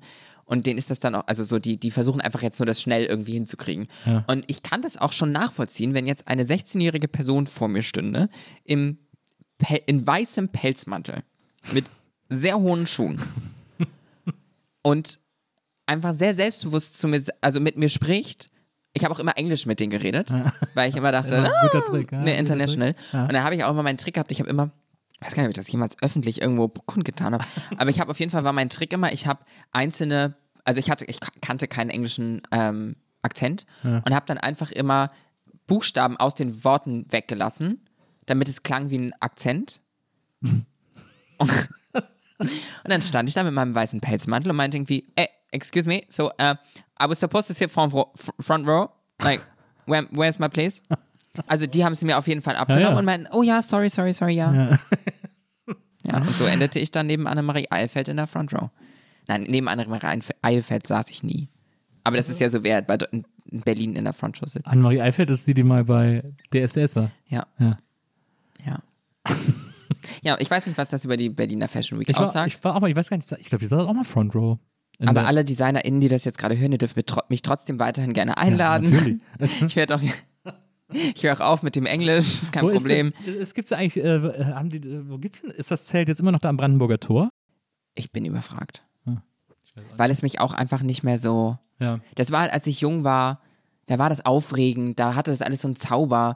Wenn mir dann irgendwelche Sängerinnen oder so über den Weg gelaufen sind, war es so, oh mein Gott. Ja. Und jetzt bin ich leid, jetzt hat sich das alles so entzaubert, weil so es sind halt auch alles nur Menschen. Ich weiß so den Prozess, wie sie sich so, wie sie dann so geschminkt werden, wie sie angezogen werden, dann da so hingehen und eigentlich gar nicht so viel Bock haben. Ja. Und das hat es irgendwie ziemlich entzaubert, muss ich sagen. Ist nicht mehr so. Ich, ich esse mal ein paar Nüsschen. Na, hau rein. Äh, du warst auch mal, habe ich auf deinem Insta gesehen, ähm, achso, jetzt ich, ich bin gerade eben so völlig vom Weg abgekommen, fällt mir gerade auf, äh, wo ich über den Insta spreche. Denn ich wollte ja eigentlich noch erklären, warum wir dir dieses Bild dahingestellt haben. Äh, ich habe ist mich schon gefragt, warum da Bill Kaulitz steht. stimmt, wir haben dir hier Bill Kaulitz hingestellt und das erste Foto auf deinem Insta, da Mhm. bist du Bill Kaulitz. Äh, Da bist du als Bill Kaulitz äh, verkleidet. Deswegen habe ich gedacht, du hast irgendeine, du hast quasi einen Bezug zu dem, du hast eine Beziehung zu dem. Deswegen haben wir dir den hier hingestellt. Bill und ich führen eine Beziehung, ja. das ist jetzt raus. Ähm, Ist, ich finde es irgendwie so interessant, ne, wie die so, damals sind die uns allen, also äh, älteren Menschen, irgendwie mega auf die Ketten gegangen und keiner hat kapiert, was soll das. Mir und damals das, auch. Und in, durch den Monsun ist auch ein Scheißlied, muss man einfach Ich- mal sagen. also ich muss jetzt, ich, ich muss dich enttäuschen. Ja, Ich war nie Tokyo Hotel Fan. Ich habe, ich führe keine Beziehung mit Bill Kaulitz. ja. Ähm, das ist es schon war eher so, enttäuschend, finde ich. dass ähm, ich hatte, also es war, das war zu Schulzeiten, zu, zu meiner Abi-Zeit, als dieses Foto entstanden ist. Und wir hatten das Motto in unserer Mottowoche, wo wir uns äh, zu verkleiden mussten, Kindheitshelden. Ja. Mm, Und eine sehr gute Freundin von mir war riesengroßer Tokyo Hotel Fan und ich glaube auch noch eine andere, die da mitgemacht hat bei uns, bei unserer Band dann. Mm. Und wir waren halt einfach super eng befreundet. Ja. Weil sie ja, scheiße Leute, wir müssen doch aber dann ganz Tokyo Hotel machen. Und so bin ich dann da reingerutscht, dass ich dann äh, Bill verkörpert habe in dieser, in dieser Band. Ja, aber eigentlich war ich jetzt damals gar nicht so, so heiß auf, auf Tokyo Hotel, als das damals alles war. Aber es ist ein bisschen unfair, dass du, die es am wenigsten interessiert hat, dann äh, Wir haben, Leadsänger also ich, wenn, du, wenn du dir das Bild genau angeschaut Ja. hast, Weil keiner da, will irgendwie Günther oder wie die anderen heißen. aber die, die sahen, es war ja schon sehr gut. Also Ja, wenn, wenn die Menschen da draußen das sehen wollen, Ja, müssen ja. wir einmal ganz Ja, nach ja. unten scrollen auf meinem Instagram-Account. Also wir haben, wir haben, es war quasi wie so ein Casting dann, Ah, musst, ja. musst du dir das vorstellen. Wir haben schon alle die Rolle eingenommen, der wir am ähnlichsten sahen. Ja. Und das war bei mir halt Bill. Aber wie ärgerlich ist das, wenn man äh, Gunther am ähnlichsten sieht? Ich weiß, nicht, die haben glaub, irgendwie so alte Namen, die anderen beiden. Georg, glaube ich. Ja, Georg, genau. Georg und Gustav. Helmut. Aber ich bin natürlich kein Fan, aber es sind Bill, Tom, Gustav und Georg. ähm, ja. Genau. Ist, aber ich finde irgendwie, ich, ich finde aber trotzdem so interessant, also wie gesagt, damals irgendwie hat man diese wahrgenommen und gedacht, äh, ja, mein Gott. Aber wenn man die heute so sieht, das ist irgendwie, das sind irgendwie so interessante Typen geworden. Also gut, ich finde jetzt diese ganze Heidi Klum-Sache geht mir eher so ein bisschen, wo ich denke so, oh, come on, guys. Möchte ich nicht verurteilen, ich würde wahrscheinlich genau dasselbe tun. Naja, also ich, ich halte mich da auch eher bedeckt, aber ich finde es nicht so interessant. Aber, aber ich finde, Bill ist irgendwie so, der ist irgendwie so ein interessanter Typ geworden. Ist auch sehr gut aussehend. Ich habe ja dieses Bild hier vor mir stehen. Ist auch ein sehr gut aussehender Mann. Das stimmt. Tatsächlich erinnert, wenn ich ihn mir hier so angucke, erinnert er mich halt wirklich auch ein bisschen daran, wie ich früher aussah. Ja. Und ich glaube, deswegen bin ich halt auch wirklich damals dann Bill gewesen in, Ja. unserer, in unserem Spiel da. Weil, ja, weil ich ihm halt schon auch weil irgendwie du ein einfach auch bisschen sehr gut sah. ausgesehen hast. Exakt, Ja. richtig. Tatsächlich kann ich sogar Bill Kaulitz und die Fashion Week zusammenführen, weil wir waren mal vor, es muss so vor drei, vier Jahren gewesen sein, waren er und ich auf derselben Show und wir hatten, wir waren quasi, also ich war, er muss mich wahrgenommen haben, anders kann es nicht sein. Wir hatten beide abrasierte Haare. Er in pink, ich in blau. Ja. Und ich war dann, er war dann in pink angezogen und ich in blau. Ja. Ähm, ja, mein Vater würde jetzt sagen, tolle Geschichte, hast du noch so eine? Weil, Achso, das war's schon. ja. ja. Ja, das war die Geschichte schon. Also wäre cool gewesen, wenn ihr sozusagen wenigstens in der Haarfarbe des anderen angezogen gewesen wärt. Ich, ich hätte, ja, Dann wäre es eine gute Story. Meinst du, ich soll sie nächstes Mal einfach anders erzählen? Ja, auf jeden Fall. Okay. Das, Vielleicht sollte ich nächstes Mal auch nicht aufklären, dass ich keine Beziehung mit Bill Kaulitz führe.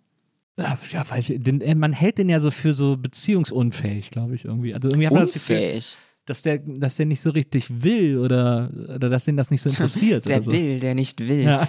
Ähm, weiß ich jetzt nicht. Hast du sein Buch gelesen? Nee, ich habe nur Auszüge gelesen. Ja, ich habe es auch nicht gelesen. Ja. Ähm, Also ich habe so Ausschnitte gelesen, wo er schon sehr Tacheles redet irgendwie. Also ja, ist, ja, äh, ich habe so ein paar Promo-Aktionen mitbekommen, wo es immer darum ging, dass er Tacheles redet. Ja.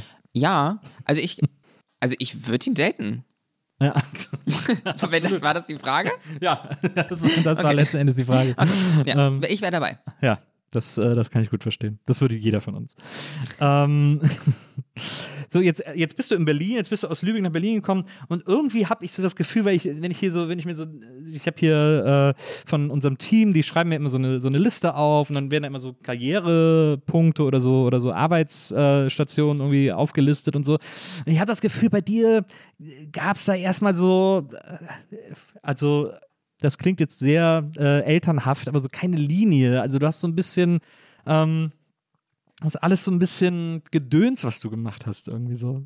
Ja, Und das finde ich so interessant, weil es gibt auch so eine, es gibt ja so eine parallele Entwicklung von dir als Person, ähm, die man ja sogar auch auf Instagram mitverfolgen kann, äh, wie du äh, dir sozusagen der, also äh, unterbrich mich sofort, wenn ich es irgendwie doof formuliere oder, oder, oder Stuss erzähle, aber wie du dir dem eigenen, äh, der eigenen äh, Trans-Persönlichkeit bewusster wirst und, äh, und das mehr und mehr so lebst und auch zeigst sozusagen.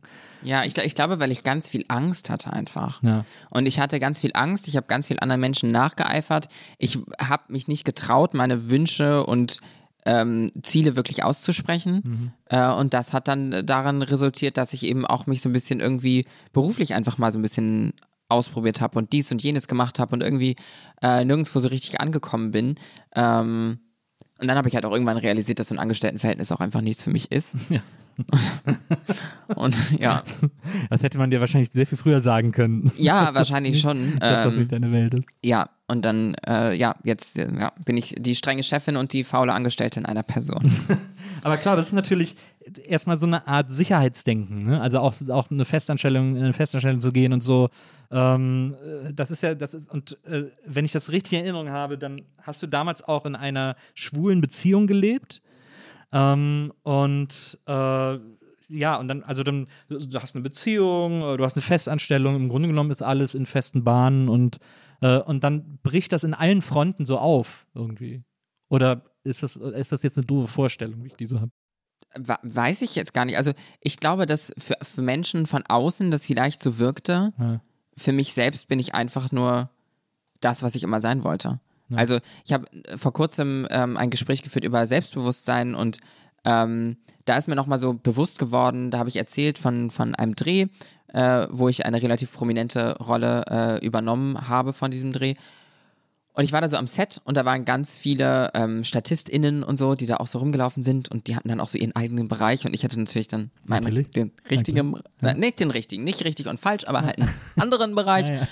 Ähm, und stand aber halt auch viel nur so rum an meinem Handy und so und die haben sich halt alle ganz viel miteinander unterhalten und werden über mich wahrscheinlich gedacht haben, oh, die olle arrogante Ziege steht hier von oben bis unten gestylt und tippt irgendwie nur auf ihrem Handy rum. Ja. Dass ich am Ende da aber auch eigentlich nur so rumstand, weil ich halt so ein bisschen separiert wurde und eigentlich das dann auch oft viel ja mit dann doch gar nicht so Selbstbewusstsein zu tun hat. Whatever, ich verliere mich gerade in dieser Geschichte, weil das, was ich eigentlich sagen wollte, ist, dass ich dennoch, wenn ich jetzt eine von diesen StatistInnenrollen übernommen hätte, so vor, keine Ahnung, fünf Jahren, drei Jahren, hätte ich mich selbst so angeguckt und wäre so gewesen, wow, Ja. so möchte ich mal sein. und heute bin ich so. Das ist ja cool. Heute bin ich so, wie ich, wie ich, wie ich damals dachte, so wow, Ja. so möchte ich sein. Ja. Ist gut, glaube ich. Was Tolleres kann man ja über sich selbst auch gar nicht sagen, finde ich. Ja, aber ich meine, jetzt habe ich auch schon ein Glas Cremant getrunken. Aber es ist ja trotzdem. Nein, ich, ich erzähle das auch nicht, dann kann ich das auch nochmal. Das ist kein ist, Problem. ist, ist ja auch eine schöne, äh, ein schöner Prozess, eine schöne Reife, eine schöne Selbsterkenntnis, zu wissen, dass man endlich so lebt, wie man leben will. Und äh, der Wenzel äh, schenkt uns jetzt nach. Ähm, das, ist ja, das ist ja total wertvoll. Ja, So ein erstes Gefühl von Ankommen. zu- Also es gibt ja sehr viele Stationen im Leben, Mhm. an, bei denen man ankommen will, aber irgendwie mit Mitte 20 zu sagen, so ich bin jetzt so, wie ich mir, wie ich immer sein wollte, ist ja ist auch, wenn ich mal einen blöden Tag habe, dann muss ich mir mal vor Augen führen, dass was ich so gerade mache und dass eigentlich ich so quasi im Traumjob angekommen bin, ich das mache, was ich machen will und dann, dann kann halt auch mal ein Tag blöd sein, aber ich bin halt eigentlich schon voll da, wo ich, also ich muss einfach noch ein bisschen erfolgreicher werden und dann und den ESC gewinnen und dann haben wir es.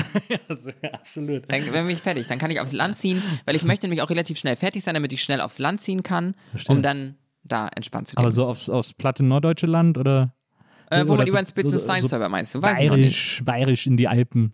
Mm, ich glaube immer mit Nähe zur Großstadt noch irgendwie. Ja. Ich habe auch mal gelernt, dass wenn man alt wird, also wirklich alt, alt, jetzt so, keine Ahnung, 70, 80, 90, dass es dann gut ist, wenn man noch in einer Stadt wohnt. Weil man dann nicht so vom Leben, weil man noch so mehr am Leben dran ist, als wenn man jetzt so auf dem Land mit so vier Hunden Ja, verstehe. wohnt. Naja, verstehe. Ja. Naja, das ist wahrscheinlich, das stimmt wahrscheinlich. Ja. Das glaube ich auch, dass man noch so ein bisschen irgendwie am Leben teilhaben kann. Du äh, bist ja unter anderem, wie gesagt, Model, haben wir jetzt ja auch so ein bisschen schon äh, drüber gesprochen. Du bezeichnest dich ja selber auch als Aktivistin äh, und dass du die, die Arbeit einer Aktivistin machst. Ja. Ähm, du hast aber auch mal in einem Interview gesagt, äh, das habe ich mir aufgeschrieben, äh, ich möchte nicht mein Lebens, ich möchte nicht mein Leben lang hauptberuflich Aktivistin sein, hast du gesagt. Definitiv. Ja, Also, weil entweder in zehn Jahren habe ich keine Kraft mehr und dann keinen Bock mehr. oder es haben sich halt in unserer Gesellschaft Dinge verändert, dass ich das auch gar nicht mehr tun muss. Und das wäre die schönere Variante. definitiv. Ja. Und ich bin mir auch grundsätzlich der, ähm, der Tatsache bewusst, dass ich in einer Zeit gerade lebe und, und mich beruflich auch auslebe, sage ich es, nenne ich es mal, ähm, in der dieses Transsein für mich auch eine krasse Eintrittskarte ist. Also mu- kann, muss ich ja kein Blatt von den Mund nehmen. Natürlich mache ich Dinge, weil ich trans bin. Natürlich werde ich irgendwo für gebucht, weil denen jetzt bewusst geworden ist, dafür sollten sie auch meine Transfrau buchen. Definitiv. Aber ich versuche eben diese, diese, diese Eintrittskarte trans eben nur so einzulösen und dann äh, den Menschen eben zu zeigen, dass auch wenn ein, eine solche Welle der, der, der Diversity-Welle äh, irgendwann mal vorbei ist, dass ich halt einfach gut bin in dem, was ich tue Ja. Und man mich auch einfach weiter buchen kann dann. Aber hast du denn nicht, hast du dabei nicht immer Angst, dass das zu so einem Tokenism wird? Also, dass man dich äh, als Transfrau dazu holt, weil, weil irgendwer aus dem Team gelesen hat, oh, eine Transfrau wäre gut, äh, die Definitiv. holen wir uns ran. Definitiv. Ähm, und ich glaube, das ist eine Frage, ähm, inwiefern ähm, ich das auch einfach ignoriere. Weil ich bin ja diejenige, die am Ende davon profitiert. Ähm, ich glaube, dass was wichtig ist, ist, sich solchen, solchen Verhaltensweisen und solchen, solchen Dingen bewusst zu sein. Ja. Ähm, und das bin ich mir. Und dann ist es, glaube ich, wichtig, dass wenn man als, als Frau, als queere Person ähm, in einem Bereich unterwegs ist, wo es, wo es manchmal schwierig sein kann für andere Frauen, für andere queere Menschen, für, für Menschen mit anderer Hautfarbe, für BPOC, wie auch immer, alle Menschen, die eben nicht männlich, weiß, äh, able-bodied und heterosexuell sind, so ungefähr, ähm, dass man, wenn weil ich habe das schon öfter mal mitbekommen, dass dann in einem solchen Rahmen einer Person, die eben einer solchen marginalisierten Gruppe, auch Frauen nehme ich jetzt mal mit in, in, diese, in diesen Bereich, eine Bühne geboten wird und dann aus Egoistik, aus Egoistik?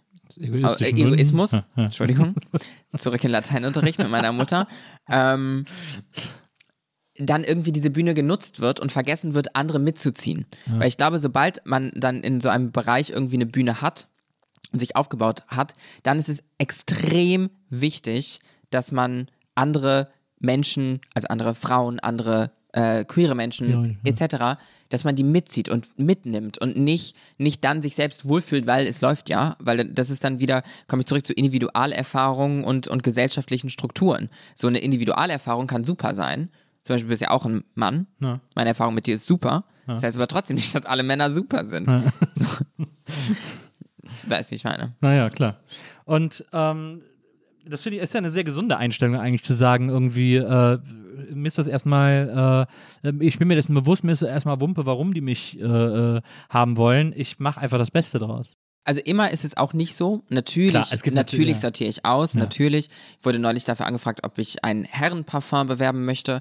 Dann war ich kurz so, Leute, was, was soll, hä? Was ist los mit euch? Was, ja. was soll das jetzt gerade? Ähm, und dann waren sie so, ja, äh, es kann ja jedes Geschlecht, kann ja Herren, was, was heißt es denn schon? Weißt du, aber Leute, ihr seid doch aber diejenigen, die ein, Herrenprodukt, ein Herrenparfum auf den Markt bringen. Dann denkt doch ihr mal drüber nach. Also weiß ich jetzt auch nicht, was da.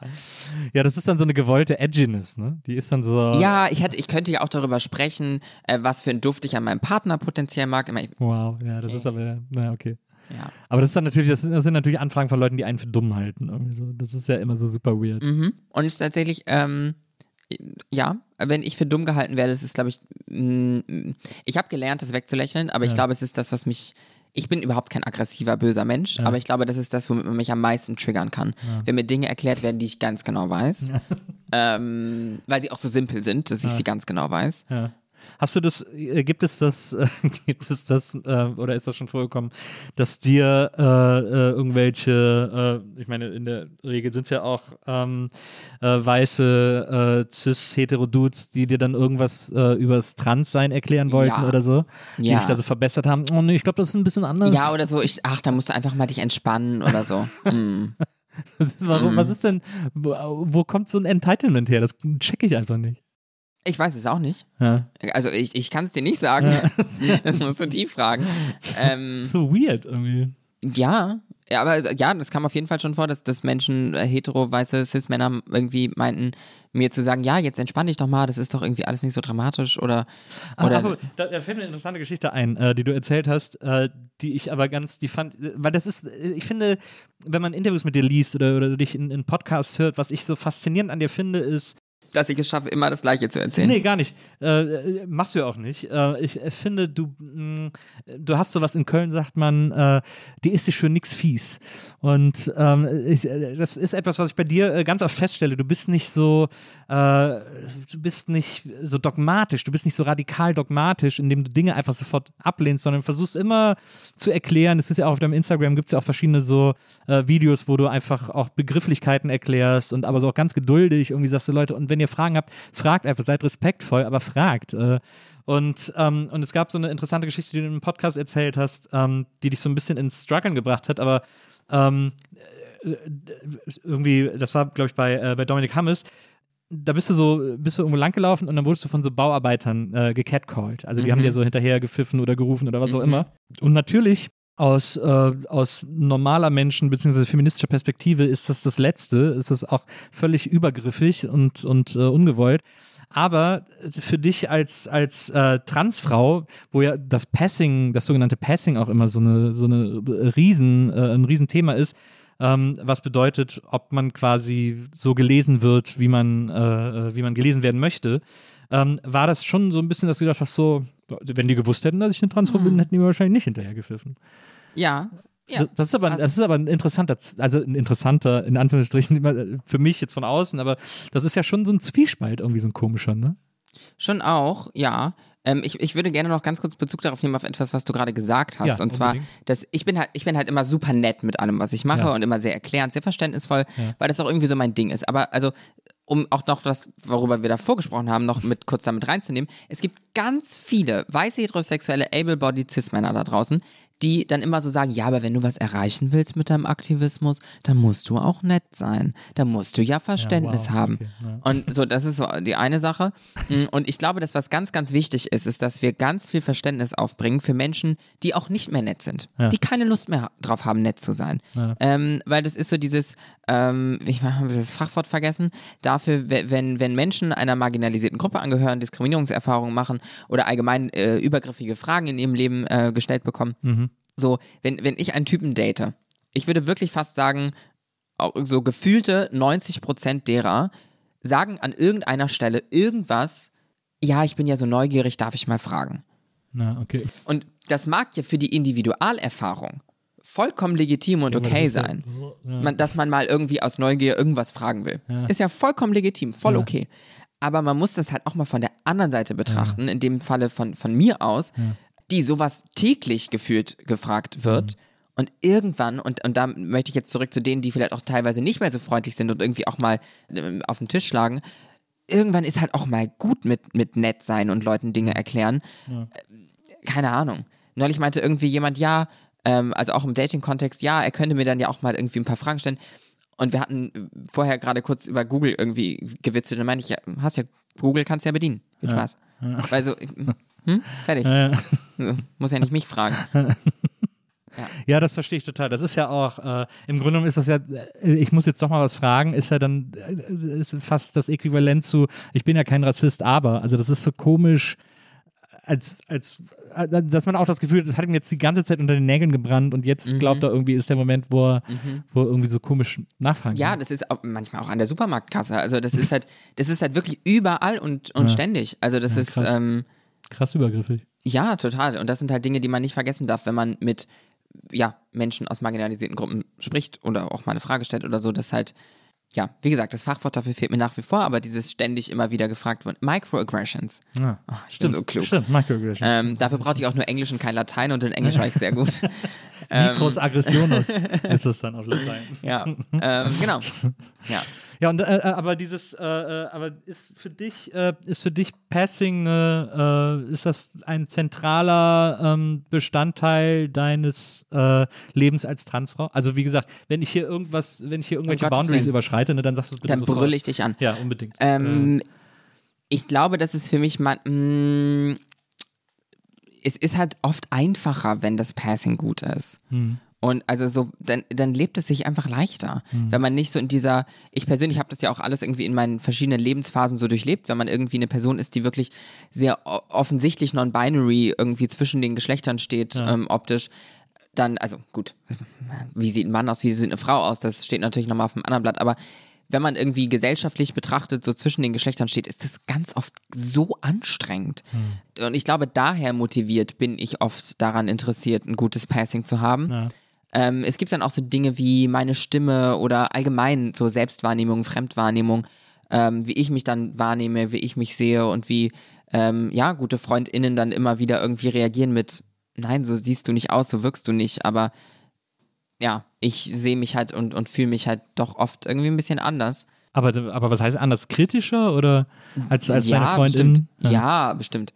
Also was jetzt, ja, was, was jetzt so mein, mein Passing angeht oder, oder ja. Ja. wie ich mich fühle, wie ich optisch wirke, Ja. ob jetzt, wenn ich in den Raum komme, alle sofort denken, ohne Transfrau, hatte ich vor gar nicht so langer Zeit ähm, auch auf einer Produktion, wo ich dann irgendwann so nach einer Stunde irgendwie realisiert habe, dass die Person, mit der ich mich unterhalte, nicht versteht, dass ich trans bin. Und das war ganz verrückt, weil das für mich immer so, ich habe immer das Gefühl, ich komme irgendwo rein und alle sind so, oh, eine Transfrau. Ja, verstehe. Ähm, und dann gibt es halt Menschen in meinem Leben, die mir immer wieder sagen, nee, das ist eigentlich gar nicht immer Ja. so. Ähm, Ja, Ja. das ist auch, das ist irgendwie auch, das ist eine, das ist eine ätzende Sache, die irgendwie aus den Köpfen raus muss. Aber man kann es den Leuten natürlich nicht rausprügeln, aber ich, ich weiß noch, ich war ganz entsetzt, als ich mal irgendwie, glaube ich, auf Twitter oder so, habe ich, hab ich eine Frau gelesen, die ich irgendwie, der folge anscheinend, keine Ahnung, und habe nicht so viel mit der zu tun, so, und die hat dann mal so einen Nachmittag hat sie geschrieben, dass sie sich selber schon als Feministin äh, bezeichnet, auch als radikale Feministin, und sie wäre auch sowas wie eine Turf, weil sie schon äh, findet, dass die, äh, dass, dass äh, all äh, die Transfrauen und so äh, alle Rechte bekommen sollen und sie findet das völlig in Ordnung und so. Und sie kann aber leider die nicht in den feministischen Kampf mit einbeziehen. Ähm, und, und dann hat sie es unter hat sie anderem. Feminismus nicht verstanden. ja, absolut. Und Weil die hat Definition von Feminismus ist ja Gleichstellung aller Geschlechter erstmal per se. ja, Und damit möchte ich ja gar nicht Transfrauen absprechen, überhaupt Frauen zu sein, weil das ist natürlich Fakt Nummer zwei. Entschuldigung, ja, ich habe dich Nee, alles unterbrochen. gut. Und ich fand es so krass, weil eines ihrer Argumente war dann, das hat sie dann irgendwann geschrieben, so ja, weil, äh, also, und man hat ihr gemerkt, dass es sie, dass sie jetzt auch gar nicht in dem Sinne radikal anti war, aber sie versucht hat zu erklären, was ihr Problem ist. Äh, und dann hat sie so geschrieben, so, weil, und es tut mir auch leid, aber ich muss das sagen, viele von euch sehen einfach nicht wie Frauen aus. Und da habe ich gedacht, wow. Also, weil es fand ich echt so, also ich fand es so krass unverschämt. Also, weil, was, Was soll das überhaupt heißen? ja, weil für ihr Passing, ihr persönliches Passing erfüllen anscheinend äh, gewisse oder irgendwelche Trans-Personen, die sie Ja. gesehen hat, nicht. Und ich, so. also ich glaube, Menschen wie die jetzt zum Beispiel, und äh, damit meine ich wirklich nicht mich jetzt an dieser Stelle, aber es gibt so viele Transfrauen da draußen und auch Transmänner, Leute, also Leute, das checkt ihr alle nicht. Naja, absolut. So, Glaub das auch. ist auch selbst, es gibt auch Menschen, die Sex mit Transmenschen haben und diese Transmenschen auch einfach aus, man muss jetzt auch, wenn man, wenn man jetzt von Kopf bis Fuß ähm, angeglichen ist und cis, äh, wie aussieht wie eine Cis-Person und Ja. sich anfühlt wie eine Cis-Person, warum muss ich jetzt irgendeinem One-Night-Stand sagen, dass ich nicht trans bin? Ja. Also ich, whatever. Ja. Andere, ich rede über andere Menschen. Äh, da bin ich war sehr gut drin. Ähm, und also so, das merken ganz viele gar nicht, dass sie äh, trans sind. Naja. Interessant finde ich da auch immer, ist nochmal was anderes, als jetzt trans zu sein, ähm, inter, äh, Intersex-Menschen, die, ähm, die, die ja von, von ihrem Körper aus ähm, veranlagt verschiedene äh, Geschlechtsmerkmale Merkmale vereinen. Ähm, das gibt es auch, dass man von, von außen ähm, sage ich jetzt mal, äh, ohne medizinischen Hintergrund zu haben, ähm, der Menschen jetzt auch gar nichts ansieht, in Anführungsstrichen, dass, dass da jetzt irgendwas anders ist als bei anderen Menschen. Teilweise wird es auch nie rausgefunden, weil es irgendwelche hormonell bedingten ähm, Unterschiede sind oder auch äh, innere Organe sind, die irgendwie ähm, anders sind. Und das finde ich immer witzig, den Gedanken, wie viele Menschen wohl schon gestorben sind, die ihr Leben lang ein Problem mit der queeren Community hatten, aber eigentlich durch das LGBTQI LGBTQI, ja, war richtig, eigentlich Teil dessen waren, aber es halt nie rausgefunden haben, weil Ja. es nie, weil es nie medizinisch untersucht wurde, ob sie eigentlich inter sind. Ja. Finde ich immer, finde ich einen witzigen Gedanken. Finde ich gut. Das stimmt, das stimmt. Ist das äh, so ein Teil äh, oder Teil der queeren Community zu sein? Ist das eine, wie aktiv ist diese Entscheidung? Also muss ich da irgendwie, äh, ja, wie, die Frage ist ein bisschen kompliziert. Ich merke gerade, dass, dass mir da so die Worte fehlen, wie ich das genau beschreiben soll. Aber so dieses, es gibt ja, glaube ich, auch viele Menschen, die queer leben und aber sagen, aber lass mich mit diesem Community-Scheiß in Ruhe, da will ich einfach gar nichts mehr zu tun haben. Ähm, oder da, oder auch keinen Weg so richtig reinfinden, Teil von so einer Ich Gemeinschaft glaube, zu das ist es eher. Ich glaube, Ja. dass Menschen dann keinen, keinen Weg reinfinden und Ja. dann, wie Menschen halt sind, dann zu sagen, äh, damit will ich auch gar nichts zu tun Ist haben. ja auch immer schwer, in bestehende Strukturen irgendwie reinzukommen, sozusagen. Ja, ich würde mich jetzt selbst auch gar nicht als großen, ähm, als große Macherin oder, oder großen Teil der, der queeren Community beschreiben. Ja, ich setze mich für, für, die, für die Rechte und Sichtbarkeit ein und mh, das mache ich auch gerne und halte ich auch für eine wichtige Arbeit. Aber inwiefern ich jetzt wirklich Teil der Community bin, ich glaube, am Ende des Tages ist halt so Community auch so ein bisschen so ein abstrakter Begriff. Wahrscheinlich. Weil ja. es gibt ja jetzt keinen, keinen Stammtisch, keinen Kaffeeklatsch, wo jetzt alle muss mal jeder hinkommen. Queere in Berlin einmal ja, vorsprechen. Ja. So. Ähm, deswegen, wann, wann ist man denn viel, also wann, wann ist man ein großer Teil der, der Community und wann ist man es nicht? Ich, ich weiß es nicht. Ich glaube, dass man als queerer Mensch nicht wirklich eine Wahl hat, ob man nur Teil der Community ist oder nicht, weil Community in dem Falle ja irgendwie auch ein abstrakter Begriff ist, was man sich eben nicht aussucht, ob man Teil dessen ist oder nicht. Glaubst du, dass man als, äh, als queerer Mensch oder wenn man für sich selber definiert, queer zu sein oder meint, das herausgefunden zu haben, dass man dann äh, im weitesten Sinne, jetzt natürlich nicht mit äh, Pistole auf die Brust, aber so im weitesten Sinne auch so ein bisschen so eine mh, Pflicht ist vielleicht das falsche Wort, aber schon gut daran täte, die queere Community auch als solche zu repräsentieren. Ähm, Einfach um eine Sichtbarkeit zu erschaffen sozusagen und um so eine, dadurch so eine Normalität zu erzwingen. Schwierige Frage. Ich glaube, dass das jedem Mensch, also es sollte jeder für sich selbst irgendwie mit sich selbst ausmachen. Für mich persönlich gab es keine andere Wahl, außer mich auch irgendwie einzusetzen, als ich realisiert habe, wie Menschen benachteiligt werden in unserer Gesellschaft und, und was es da so gibt. Also jetzt auch, es gibt ja auch das Transsexuellengesetz nach wie vor, was jetzt wieder bestätigt wurde im Bundestag vor ein paar Monaten. Und all solche Geschichten. Da gab es für mich persönlich keine andere Wahl, außer den Mund aufzumachen wenn andere Menschen dafür nicht die Kraft haben oder nicht die Muße haben oder ihr Leben anders leben als ich, dann ist das natürlich auch vollkommen fein.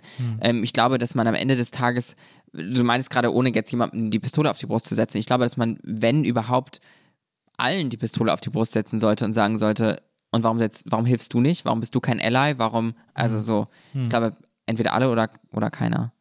Also klar kommt damit auch so, ich habe auch zuletzt immer wieder mit, mit queeren SchauspielerInnen gesprochen. Es gab jetzt auch dieses, äh, das Manifest vor, vor nicht so langer Zeit, wo queere SchauspielerInnen sich als das geoutet haben, das zu sein, ähm, also queer zu sein in irgendeiner Art und Weise.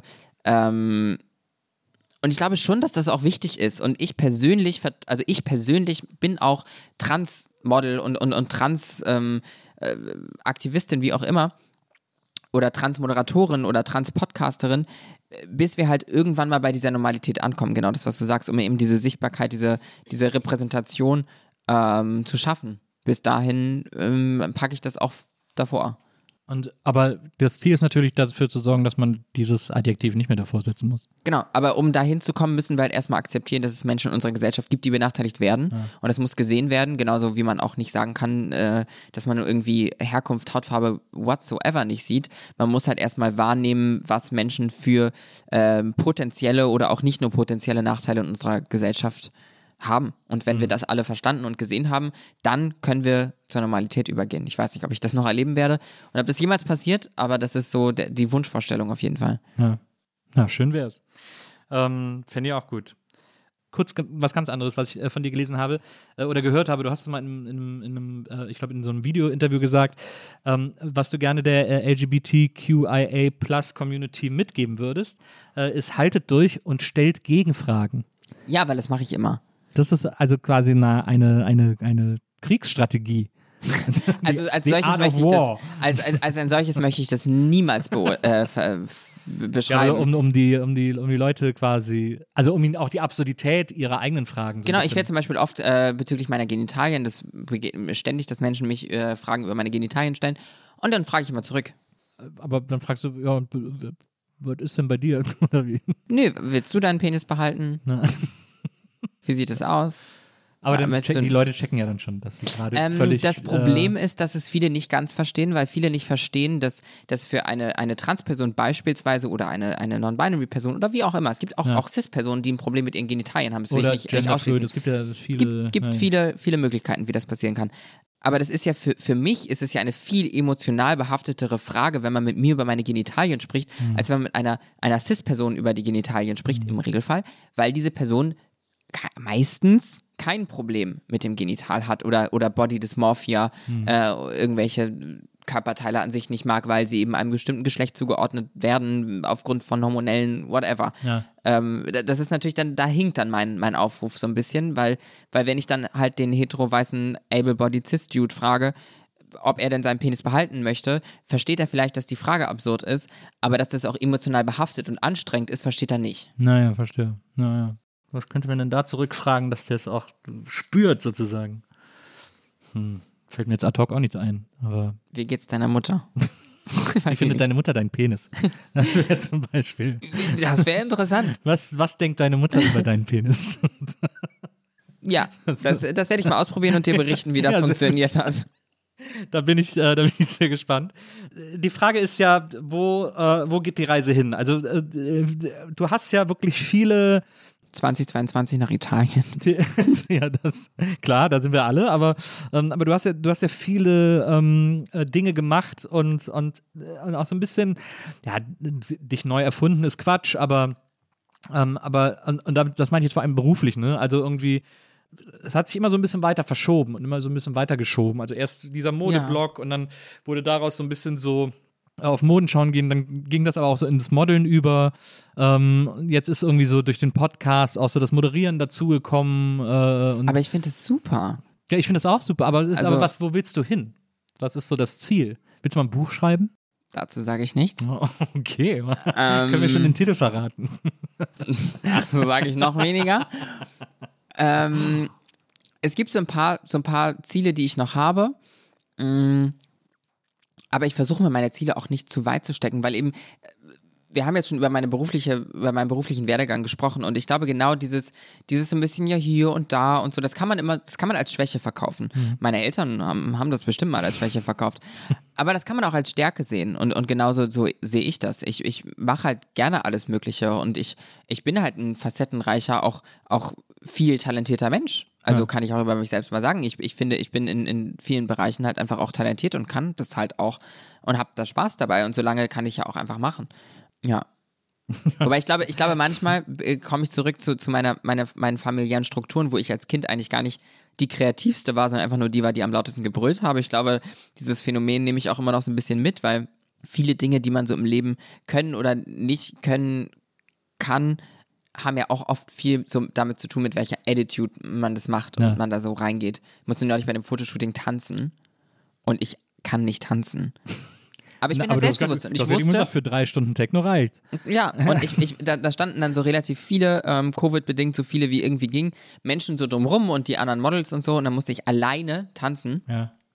Und dann habe ich aber in, in meinem Kopf habe ich halt diese, diese Verknüpfung, wenn ich jetzt den anderen Menschen zeige, dass es mir peinlich ist, ist es mir viel peinlicher, als wenn die denken, ich würde ist mir egal, mache ich. ja. Und deswegen mache ich. Und dann ist es dir aber trotzdem peinlich. Es ist mir schon ein bisschen peinlich, aber das kann ich sehr weit wegdrücken. Kommt das dann irgendwann wieder? Wie so ein Bumerang, so ein Peinlichkeitsbumerang? Oder? Bum, bum. Weiß, ich, weiß ich nicht. Weiß ich nee, nee, ich lache dann über mich du so, selbst. oh Gott, was wie. Ich lache dann über mich selbst einfach. Also eigentlich Und weiß dann, wie ich mich dabei gerade eigentlich geführt habe und dass es niemand wusste. Das war ein kleines Geheimnis mit mir selbst dann. Ja, das finde ich gut. Das, äh, das finde ich sehr gut. Liebe Phoenix, es war wirklich sensationell, dass du heute bei mir warst. Das freut mich. Ich würde Äh, fand ich auch. ich würde gerne noch äh, ewig mit dir weiterreden, aber ich würde sagen, äh, wenn dieses, äh, über das wir auf gar keinen Fall gesprochen haben, ein Buch mit dem Titel, über den wir hier auf gar keinen Fall, äh, den wir auf gar keinen Fall genannt haben, Mhm. äh, weil es noch auf überhaupt gar keinen Fall spruchreif ist und hier auch überhaupt nicht darauf hingewiesen werden Wer soll, dass das Buch auf jeden gesprochen? Fall passieren wird. Was? Bu, was? Ich kenne das Wort gar nicht. Dann musst du unbedingt wiederkommen äh, und Mhm. dann möchte ich gerne weiter mit dir über all diese Dinge sprechen. Ich fand es ganz inspirierend, ich fand es ganz äh, toll heute mit dir. Das Und, freut mich. Das hat mir äh, sehr viel Spaß gemacht. das freut mich. Und ich hoffe, dass wir uns ganz bald wiedersehen. Vielen Dank an Wenzel, der heute bei uns im Studio äh, produziert hat und der uns alles über Bienen erklärt hat. Ähm, Und Cremant eingeschenkt und hat. Clement eingeschenkt hat und irgendwie auch mit seinem Bienentipp gar nicht so die Frage beantwortet hat, die wir eigentlich hatten, als es um Bienen ging. Ich habe dafür aber noch was anderes über Bienen rausgefunden. Okay, zum Abschluss nochmal ein bisschen Bienenwissen von Wenzel. Falls ihr Bock habt, das Faszinierende ist, dass die, also diese Königin, die ist die ganze Zeit in dem Bienenstock, dann Ja. fliegt sie irgendwann raus für die Paarung und bei den Typen, bei denen das dann klappt mit ihr, die sterben nach dem Sex, weil der Penis bei ihr drin bleibt. Da wäre äh, da wär uns allen sehr geholfen, wenn das bei den Menschen auch so wäre. In sehr vielen Fällen wäre wär die Welt vielleicht eine bessere. Es gibt aber es gibt so eine Vorrichtung, die sich ähm, Frauen oder, oder Menschen, die allgemein Angst vor Vergewaltigung haben, die Hab oft, gelesen, den man so rein, den man dann schon so drin hat und dann, dann kommt da rein, Mit so Widerhaken. aha, weil das Ding bleibt dann dran. Ja, das habe ich zuletzt gelesen. muss er erstmal erklären, wie das Ding da hingekommen ist. Ich dachte, das wäre ein Kondom. Ja, das habe ich auch zuletzt gelesen. Das ist natürlich, äh, das ist krass, aber es wäre eigentlich, das würde man Traurig, wünschen. dass es so etwas ja, braucht traurig. Ich will halt gibt. eigentlich nicht, dass eine Frau sich sowas einführen und damit abend, wenn sie Mensch? abends ausgeht, sich sowas einführen muss. Äh, Mensch, Entschuldigung. Wissen wir nicht. Ähm, äh, äh, dass, dass Mensch sich sowas einführen muss, um, um äh, angstfrei auszugehen. Ja. Aber äh, den Tätern wünscht man es natürlich sehr, daran zu geraten. Ja. Vielen Dank nochmal für diesen kleinen Effekt, lieber Wenzel. Und ähm, liebe HörerInnen, wir hören uns nächstes Mal wieder hier bei der Nils Bokeberg Erfahrung. Bis dahin, macht's gut. Tschüss. Ciao. Die Nils Bokelberg Erfahrung. Von und mit Nils Bokelberg. Eine Produktion von Pool Artists. Team Wenzel Burmeier, Lisa Hertwig, Maria Lorenz Bokelberg, Frieda Morische und natürlich Nils Bokelberg. Keep you talking about your problems.